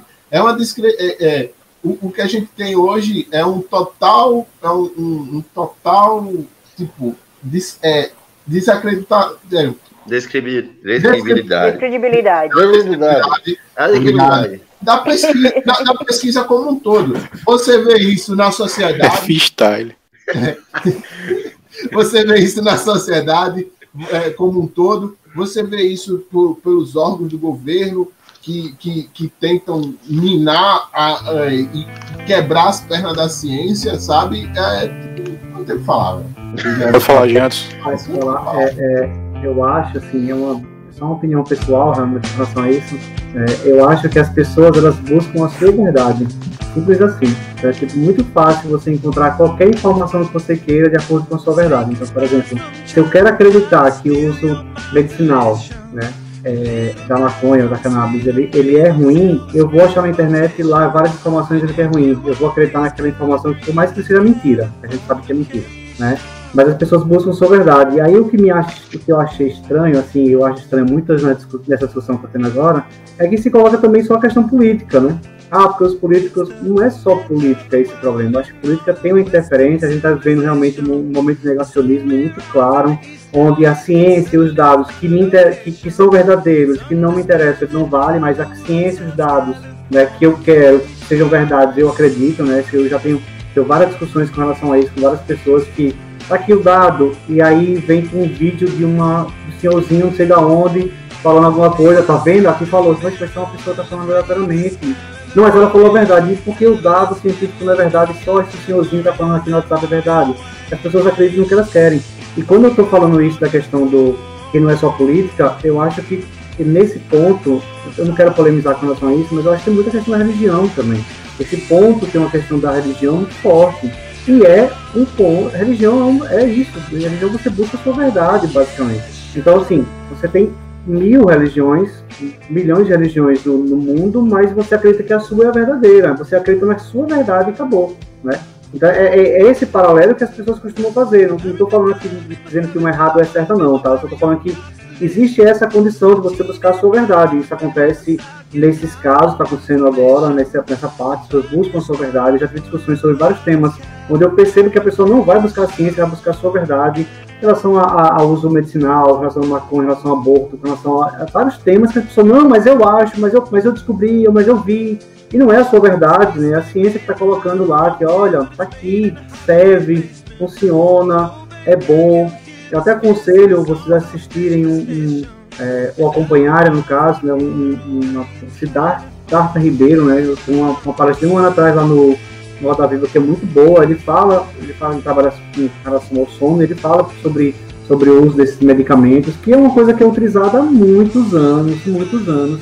Só que aí houve a demonização, agora está voltando a se estudar, mas não é uma coisa de conhecimento de hoje não, sabe? Então, então eu acho que é, esse paralelo entre política, religião e o conhecimento de cada um, cada um quer buscar a sua verdade, ela está influenciando demais em todas as decisões que a gente está tendo hoje, entendeu? principalmente nisso.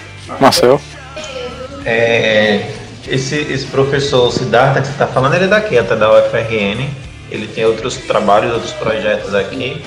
Ele é responsável, junto com o seu amigo Colelli, pelo Instituto do Cérebro, que é, é, é, um instituto renomado aqui também de pesquisas da, da instituição, né? É, mas eu queria comentar também sobre um, outra, um, um outro olhar, né?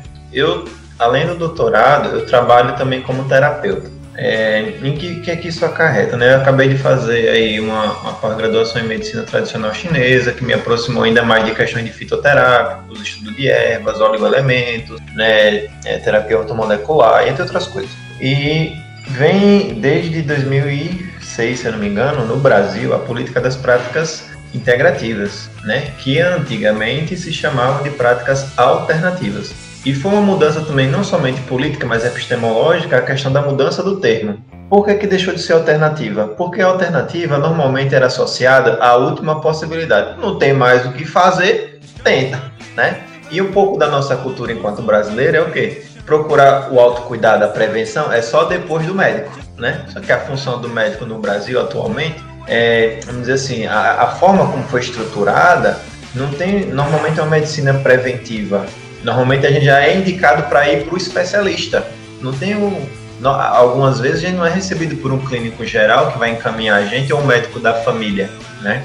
Então, ainda a, a, estrutura da saúde é complicada nesse sentido, sempre vai tendo que melhorar. E a gente sabe bons caminhos do que melhorar. A diferença também existe na questão política, como eu falei, é que quem está no poder vai ativar os seus poderes pessoais, né? Vai associar seus poderes pessoais, só que isso impacta diretamente em todo o coletivo, que não vão ter o mesmo acesso que ele tem, né?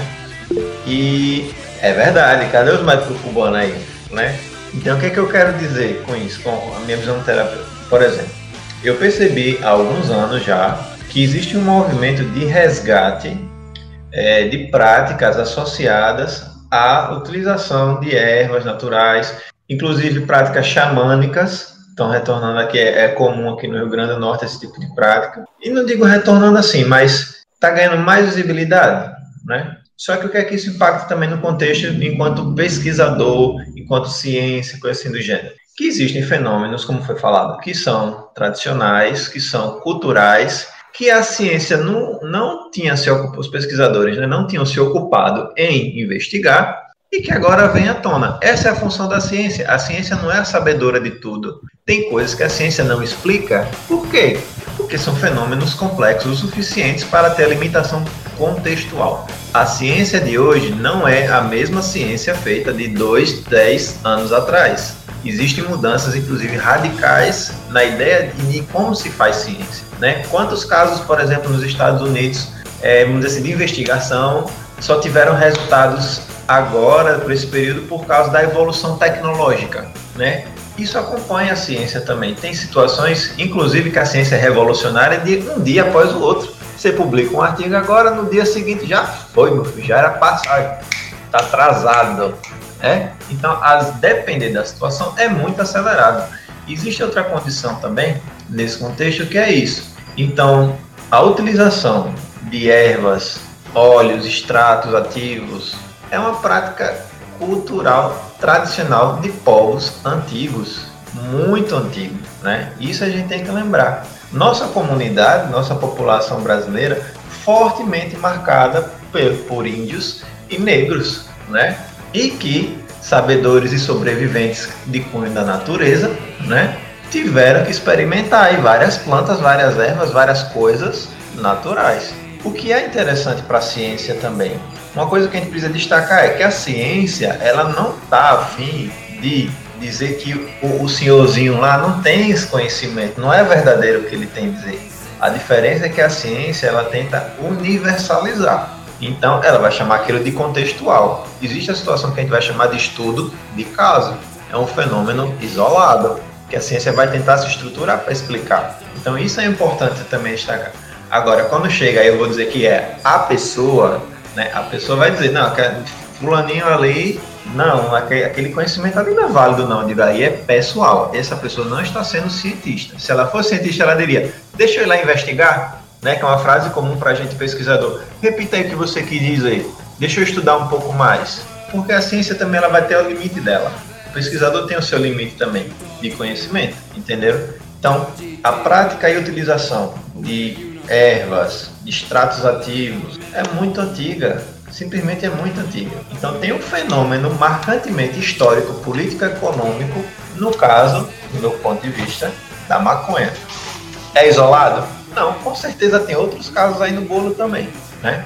Agora, por que que isso pega no Brasil? Eu não vou saber explicar, eu não, não realmente eu não sei. Eu tenho conheço algumas pessoas aqui que foram na justiça para pegar é, a condição de poderem produzir para si de uso medicinal. Eu digo, top, né? Por exemplo, vou fazer uma outra coisa provocativa, vou precisar de sua ajuda da gastronomia, Flávio. Por exemplo, a questão do uso excessivo, né? Vamos dizer assim, do tomilho. Já, tomilho, coisas que a gente usa no dia a dia, por exemplo, pimenta do reino. Já usaram pimenta do reino na comida de vocês, né? Coisa simples. O que é que ajuda, o que é que traz de conhecimento para você falar do tomilho ou da pimenta preta, Flávio? O que é que ajuda para você? em que contexto você quer falar? Na questão dos problemas? É, que, que tipo de benefícios eles podem trazer, por exemplo? Ah, tá. É, cada, cada tempero tem um benefício em questão de sabor, mas eu, por já pesquisar um pouco mais, sei que cada um também tem um efeito no corpo humano em questão de ativamento de certas coisas, sais minerais, em relaxamento. Cada erva e cada planta aromática também tem um efeito no corpo humano. É. Mas assim, esse é, eu sou um, um, uma pequena parte do, do meu mundo gastronômico que eu sei. Pronto. mas é suficiente já pra galera tá ciente de que coisas do dia a dia, né? Pimenta do reino que a gente usa muito na nossa culinária sergipana, vou dizer assim. Ele tem um alto potencial de ressecamento dos rins, produção de cálculo renal e esbagaçamento da, da sua função toda do trato urinário. Castanha do Pará do cianeto. É. E aí? e aí? Deixou de ser planta? Não, mas a gente come quase todo dia, né? Se vacilar. É. Lembra, carambola também dá problema renal. Né? Noz moscada então, dá, pode dar Alzheimer, pode dar uma coisa. Entendeu? Então o que, é que eu quero chegar no ponto? Não, não, não é um argumento que eu quero dizer para liberar a maconha, não é a mesma coisa. Eu estou dizendo que existem coisas que a gente já faz, que a gente não tem conhecimento, como já foi destacado, que são de extratos naturais e que nos fazem muito mal. Então, essa pesquisa, acredito que o que o Atsuhiro está querendo destacar também, esse projeto político também, é importante destacar aqui haverá com certeza uma investigação mais profunda e científica desses processos e de todos os extratos possíveis que existem nessa planta, esmiuçar ela o máximo que conseguirem, para dizer o que faz bem e o que faz mal, e serve para que pessoas e quais pessoas, porque nem tudo faz bem para todo mundo, né? Então, seria um tipo também de investimento de cunho político na ciência para investigar para que serve, né? Uma forma resumida aí.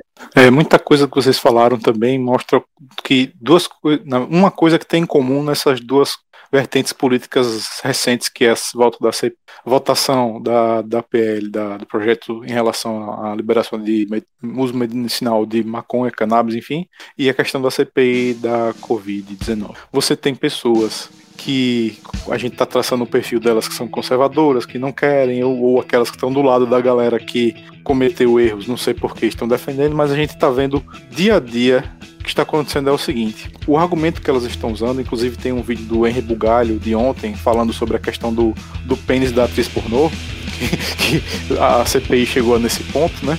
Então, é, é, teve um. Ele explica muito bem nesse vídeo que essa galera está usando uma, uma narrativa argumentativa do seguinte: é, eu estou desprezando tudo que você está me apresentando, como ciência, como estudo, como investigação, e estou escolhendo quem está ao meu lado, ao meu favor, aquilo que vai me trazer benefícios. Benefícios políticos, de posição social, de cunho é, financeiro, não de saúde pública, não de recuperação do Brasil, mas sim daquilo que a minha opinião dada antes vai continuar prevalecendo, porque eu tenho vários lugares dizendo alguma coisa, mesmo mentindo, como aquela capitã cloroquina mentiu 11 vezes, né?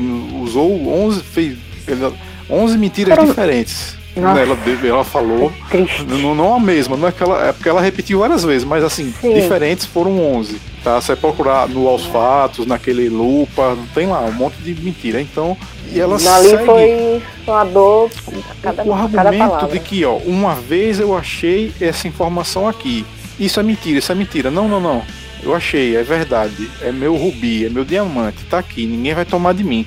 Cara, mas isso aqui nem é rubi, isso aqui é vidro. Você joga, não, não, isso aqui é meu rubi. É isso, tá ligado? Então, é, isso é o que está em comum em relação à CPI e em relação também à votação da maconha. Eles estão, eles mostram absurdamente os casos de crime no Rio de Janeiro, no Brasil, associado às drogas e tudo, quando eles estão falando de outra coisa que só tem uma coisa em comum: a planta. Porque é algo totalmente diferente. Você pega um vídeo de uma pessoa que tem Parkinson, eu peguei esse exemplo do Parkinson porque eu já vi isso. A pessoa que ela, você, quem já cuidou, tratou, conhece, sabe que até a colher para a pessoa poder comer tem que ser uma colher especial que enquanto a pessoa balança, ela se mantém no eixo para você pra ela poder se alimentar. E tem um vídeo simples do uso do canabidiol e, e tal, do, dos princípios ativos dele, que a pessoa, cinco minutos depois que utiliza, ela consegue fazer tudo sozinha. Tudo sozinha. Tudo. A pessoa se deita, se levanta, come, lê, tudo, tudo então, se a pessoa não consegue enxergar isso, só consegue enxergar que a maconha é uma droga que precisa ser combatida, que os criminosos têm que ser combatidos e esquece todo o resto, ela não está fazendo isso apenas porque ela é burra ou porque é ingênua. Ela está fazendo isso porque é safada. Safada. Você que defende isso é safado. Ponto. É. E aí eu queria destacar também assim, uma outra coisa, assim, um pouco mudando a linha de raciocínio, mas é o mesmo assunto, que não é para qualquer pessoa é super importante destacar isso. Mesmo é, isso, medicamentos. É isso. Medicamentos de recomendação médica precisa de acompanhamento, é um caso singular. É uma coisa que a gente chama na área da saúde é o projeto terapêutico singular. Quer dizer o quê? Ah, que fulano tomou não sei o quê? Não tome não, espere, consulte, né?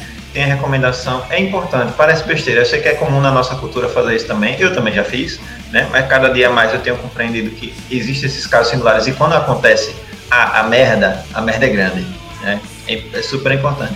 Então, ah, o caso da maconha pode não ser o seu caso, mas, gente, existem diversas outras práticas que vão causar, inclusive, efeitos próximos do, do tratamento, né? Tem, tem um exemplo também de tratamento para Parkinson, é, Alzheimer, com musicoterapia. Parece besteira, mas existe. A pessoa vai começando a recuperar a atividade cognitiva a, né? fisiologia, a, fisiologia, de cada pessoa é única, sabe? É, tudo é único, na verdade, né? E foi um dos materiais que eu compartilhei, acho que no Instagram ontem. Foi a notícia que saiu no Estadão confirmando que o Covid meio que desperta um vírus ancestral no nosso DNA. E isso pode estar ligado a casos mais graves de pessoas mais jovens, tipo, meio que do nada acontece. E eu já tinha visto até essa questão de genética antiga exatamente para isso, né? E até comentei com Vanessa esse, é, quando começou a pandemia, que todo, toda guerra a ciência evolui, né? Que seja eticamente ou não, como eu coloquei lá no Instagram, uhum. seja por meios corretos ou não. E agora eu falei, velho, a genética vai voar com essa questão do Covid, porque é um vírus de RNA com mutação extremamente acelerada, que os caras não vão poder combater como normalmente combatem, e vão ter que arranjar um outro método de entender isso. E agora as pesquisas genéticas vão ter que simplesmente acelerar muito para conseguir combater ele. Eu não queria dizer não, mas o pico da nossa live foi agora, no final. É, aqui, ó. Aqui, a folha verde, rapaz. então, é. Culpa de Flávio, seu fã. Oh. Eu nem fumo, velho. Foda é isso, tá ligado? Eu nem uso nada, eu sou sommelier. Cara, cara, eu, eu, vou, eu, eu, eu, vou falar. Eu vou falar algo agora tipo, em relação Rapidinho, ao André, meu só- curso. Vá. É, é rápido. Velho, assim, é, é só pra lembrar, né? Todo mundo que estuda biologia ou o curso é biologia que fuma maconha, não. Só, só pra deixar aqui registrado. Fique, que fique nos autos. Biologia e fique nos. Claro. Deixa eu dar um. E fique nos autos Já, registrados. é. É, o nosso convidado Jean quer falar alguma coisa sobre, sobre essa discussão aqui? Tá tão quietinho aí. Eu, não, eu já falei já, assim, na verdade eu também uma das coisas que eu, eu nunca vi na universidade isso aí, né? Essa tal balbúrdia e, e essas drogas todas que o pessoal fala que existem na universidade. Eu também Mas eu vi, fora dela. curso. A acabava o, o horário e a galera ia pra uns bar e eu via. Mas fora dela, fora Não, das premissas é, da é, universidade. É porque Dentro existe eu uma relação vi. direta com o que acontece na universidade, existe uma relação direta com o que acontece na sociedade, né? Assim, Sim. Tem óbvio, que na sociedade claro. que bebem, na universidade vai beber, evidentemente. Vai ter na sociedade pessoas que usam drogas, na universidade vai ter pessoas que usam drogas. O que eu não vejo na universidade durante mais de 20 anos dentro da, da universidade é a balbúrdia que se fala, entendeu? Esse, esse uso de droga assim, incontrolado em qualquer lugar, em tudo que é lugar. E tá droga- Orgias. Eu nunca usei droga, eu nunca fumei, então não sei como é que funciona isso. Então, uma coisa, uma, uma coisa muito engraçada, uma coisa muito engraçada sobre isso é o é, sentar uma roda de pessoas, ficar, o, que nem a Tsuhiro falou, sem empatia nenhuma com o assunto, falando, ah, porque droga, é, isso aí, não sei o que, dá problema, é crime e tal, não sei o que, ficar discutindo dessa forma grosseira, enquanto senta, então, enquanto estão sentados na rodinha, bebendo álcool, sabe? É, ai, ai, ai, ai, ai. Álcool. Pois é, né?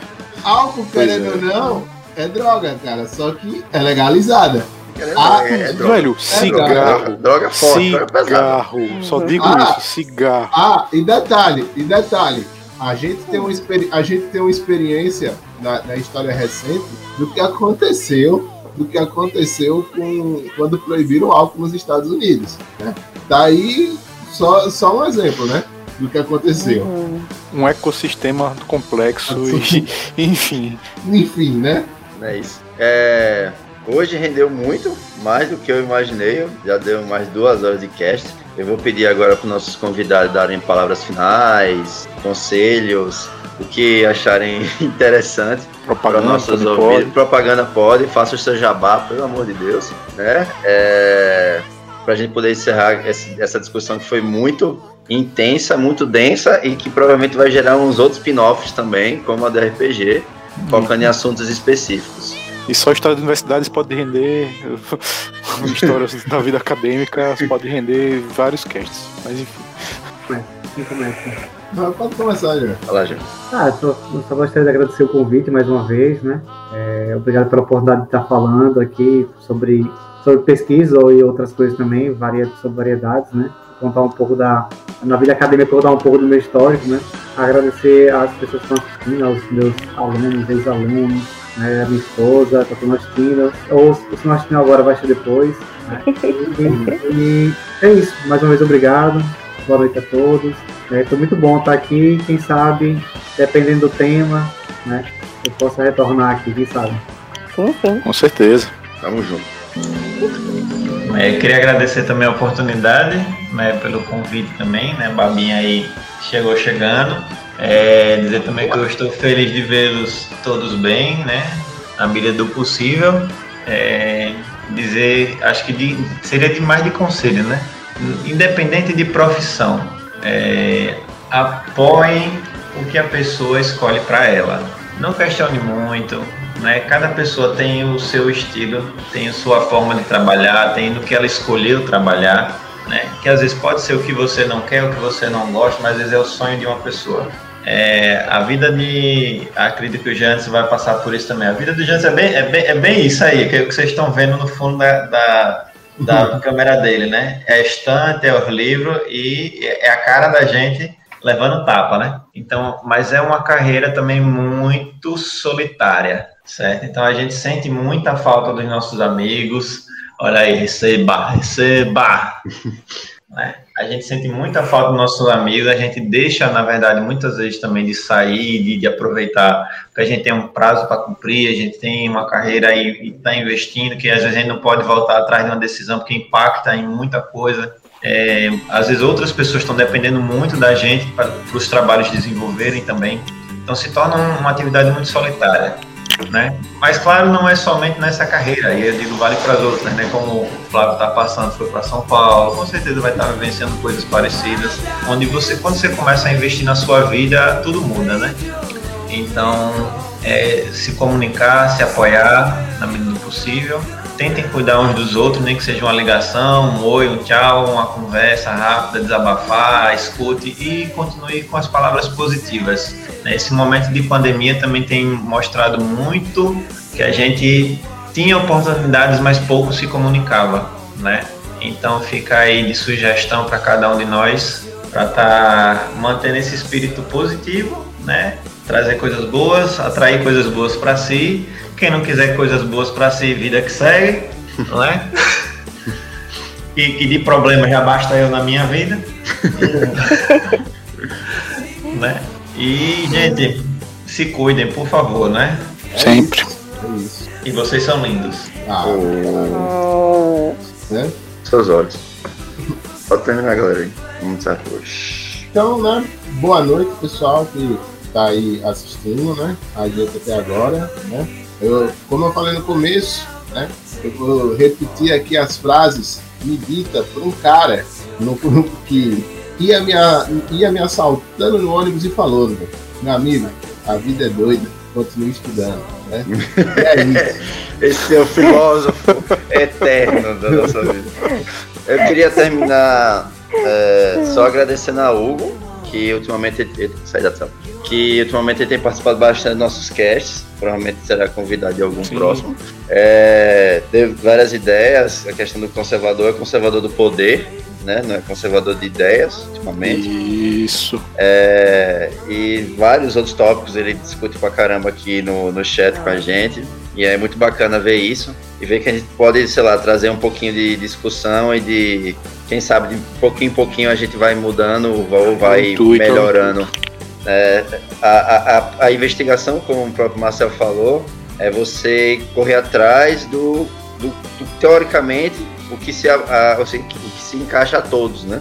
Não negando o conhecimento, o senso comum, mas a investigação, a metodologia científica é onde você pode padronizar aquele acontecimento para muitos. E a gente não estaria do jeito que a gente está hoje no Brasil se não fossem cientistas que estão aqui como o próprio Instituto Butantan, o Instituto Freio Cruz, que é a galera que se bagaça sem renda e ainda mesmo durante o desenvolvimento da vacina, o governador do estado ainda quer cortar a renda dos caras. Ué, esses caras estão desenvolvendo negócio pra vocês ainda quer diminuir mais, qual é o seu problema? Tá ligado? É, só para destacar o, o, fenômeno que aconteceu, é um fenômeno triste, porém importante, por exemplo, desses pesquisadores que o Flávio está falando, teve um desses pesquisadores que estava nos, acredito, se não me engano, no seu doutorado, ou coisa assim do gênero, em algum momento da pesquisa, que ele estava investigando os impactos da, do coronavírus na, no, no cérebro, cérebro. no cérebro. E ele chegou a falecer que alcançou esse mesmo problema do que ele estava investigando. E aí a família doou o corpo dele basicamente para investigações, para compreender melhor essas respostas do que, é que é. acontece e produzir algo que ajude alguém. A, valorização do, do, funcionário da educação faz você valorizar seu país, assim como você acha bonito o Japão, todo mundo andar do lado direito, quando tem a escada esquerda livre, quando você acha que a Finlândia o povo se mata porque a vida é tão boa que eles não têm nem mais o que fazer, tá a taxa de suicídio é alta, foi porque eles, eles tinham educação. Eles chegaram a um ponto, um patamar cultural, onde eles podem ter esses privilégios e você achar legal. Seu país também pode ter, se você valorizar a educação dele. Meu voto é seu. Então, se inscreva aqui Eu, eu neste só terminar também? aqui. Eu Não, não vou terminar agora não. Eu só estou dizendo pro povo, a gente pode fazer propaganda a todo momento. Se inscreva aqui Sim. neste, opa, Sim, aqui, neste Aqui, botão. aqui. 10 mil aqui, likes eu pinto o cabelo, hein? Família. aqui, aqui, nesse botão aqui. Você se inscreve aqui. Então, Aqui é, neste Em algum botão. lugar aqui Então, embaixo. é, compartilhem esse vídeo, é muito importante pra gente. E também lembrando que vai ter o 20, o 20 vai ter algo muito especial. Só queria deixar isso. Sim. Verdade, velho. Eu vou continuar falando aquela a, a minha boa, velha, nova frase de se, se não precisa sair, não saiam. Continue com o distanciamento social. Usem máscara de maneira certa. E assim que puder, vacinem-se. Muito bem, muito obrigado, valeu galera. Um abraço. Maconha E- livre. é. Ai, ai. É nessa. Falou. É pra uso gastronômico. Deus disse nada contrário. Ai, ai. Tchau, galera. Até a próxima semana. Valeu.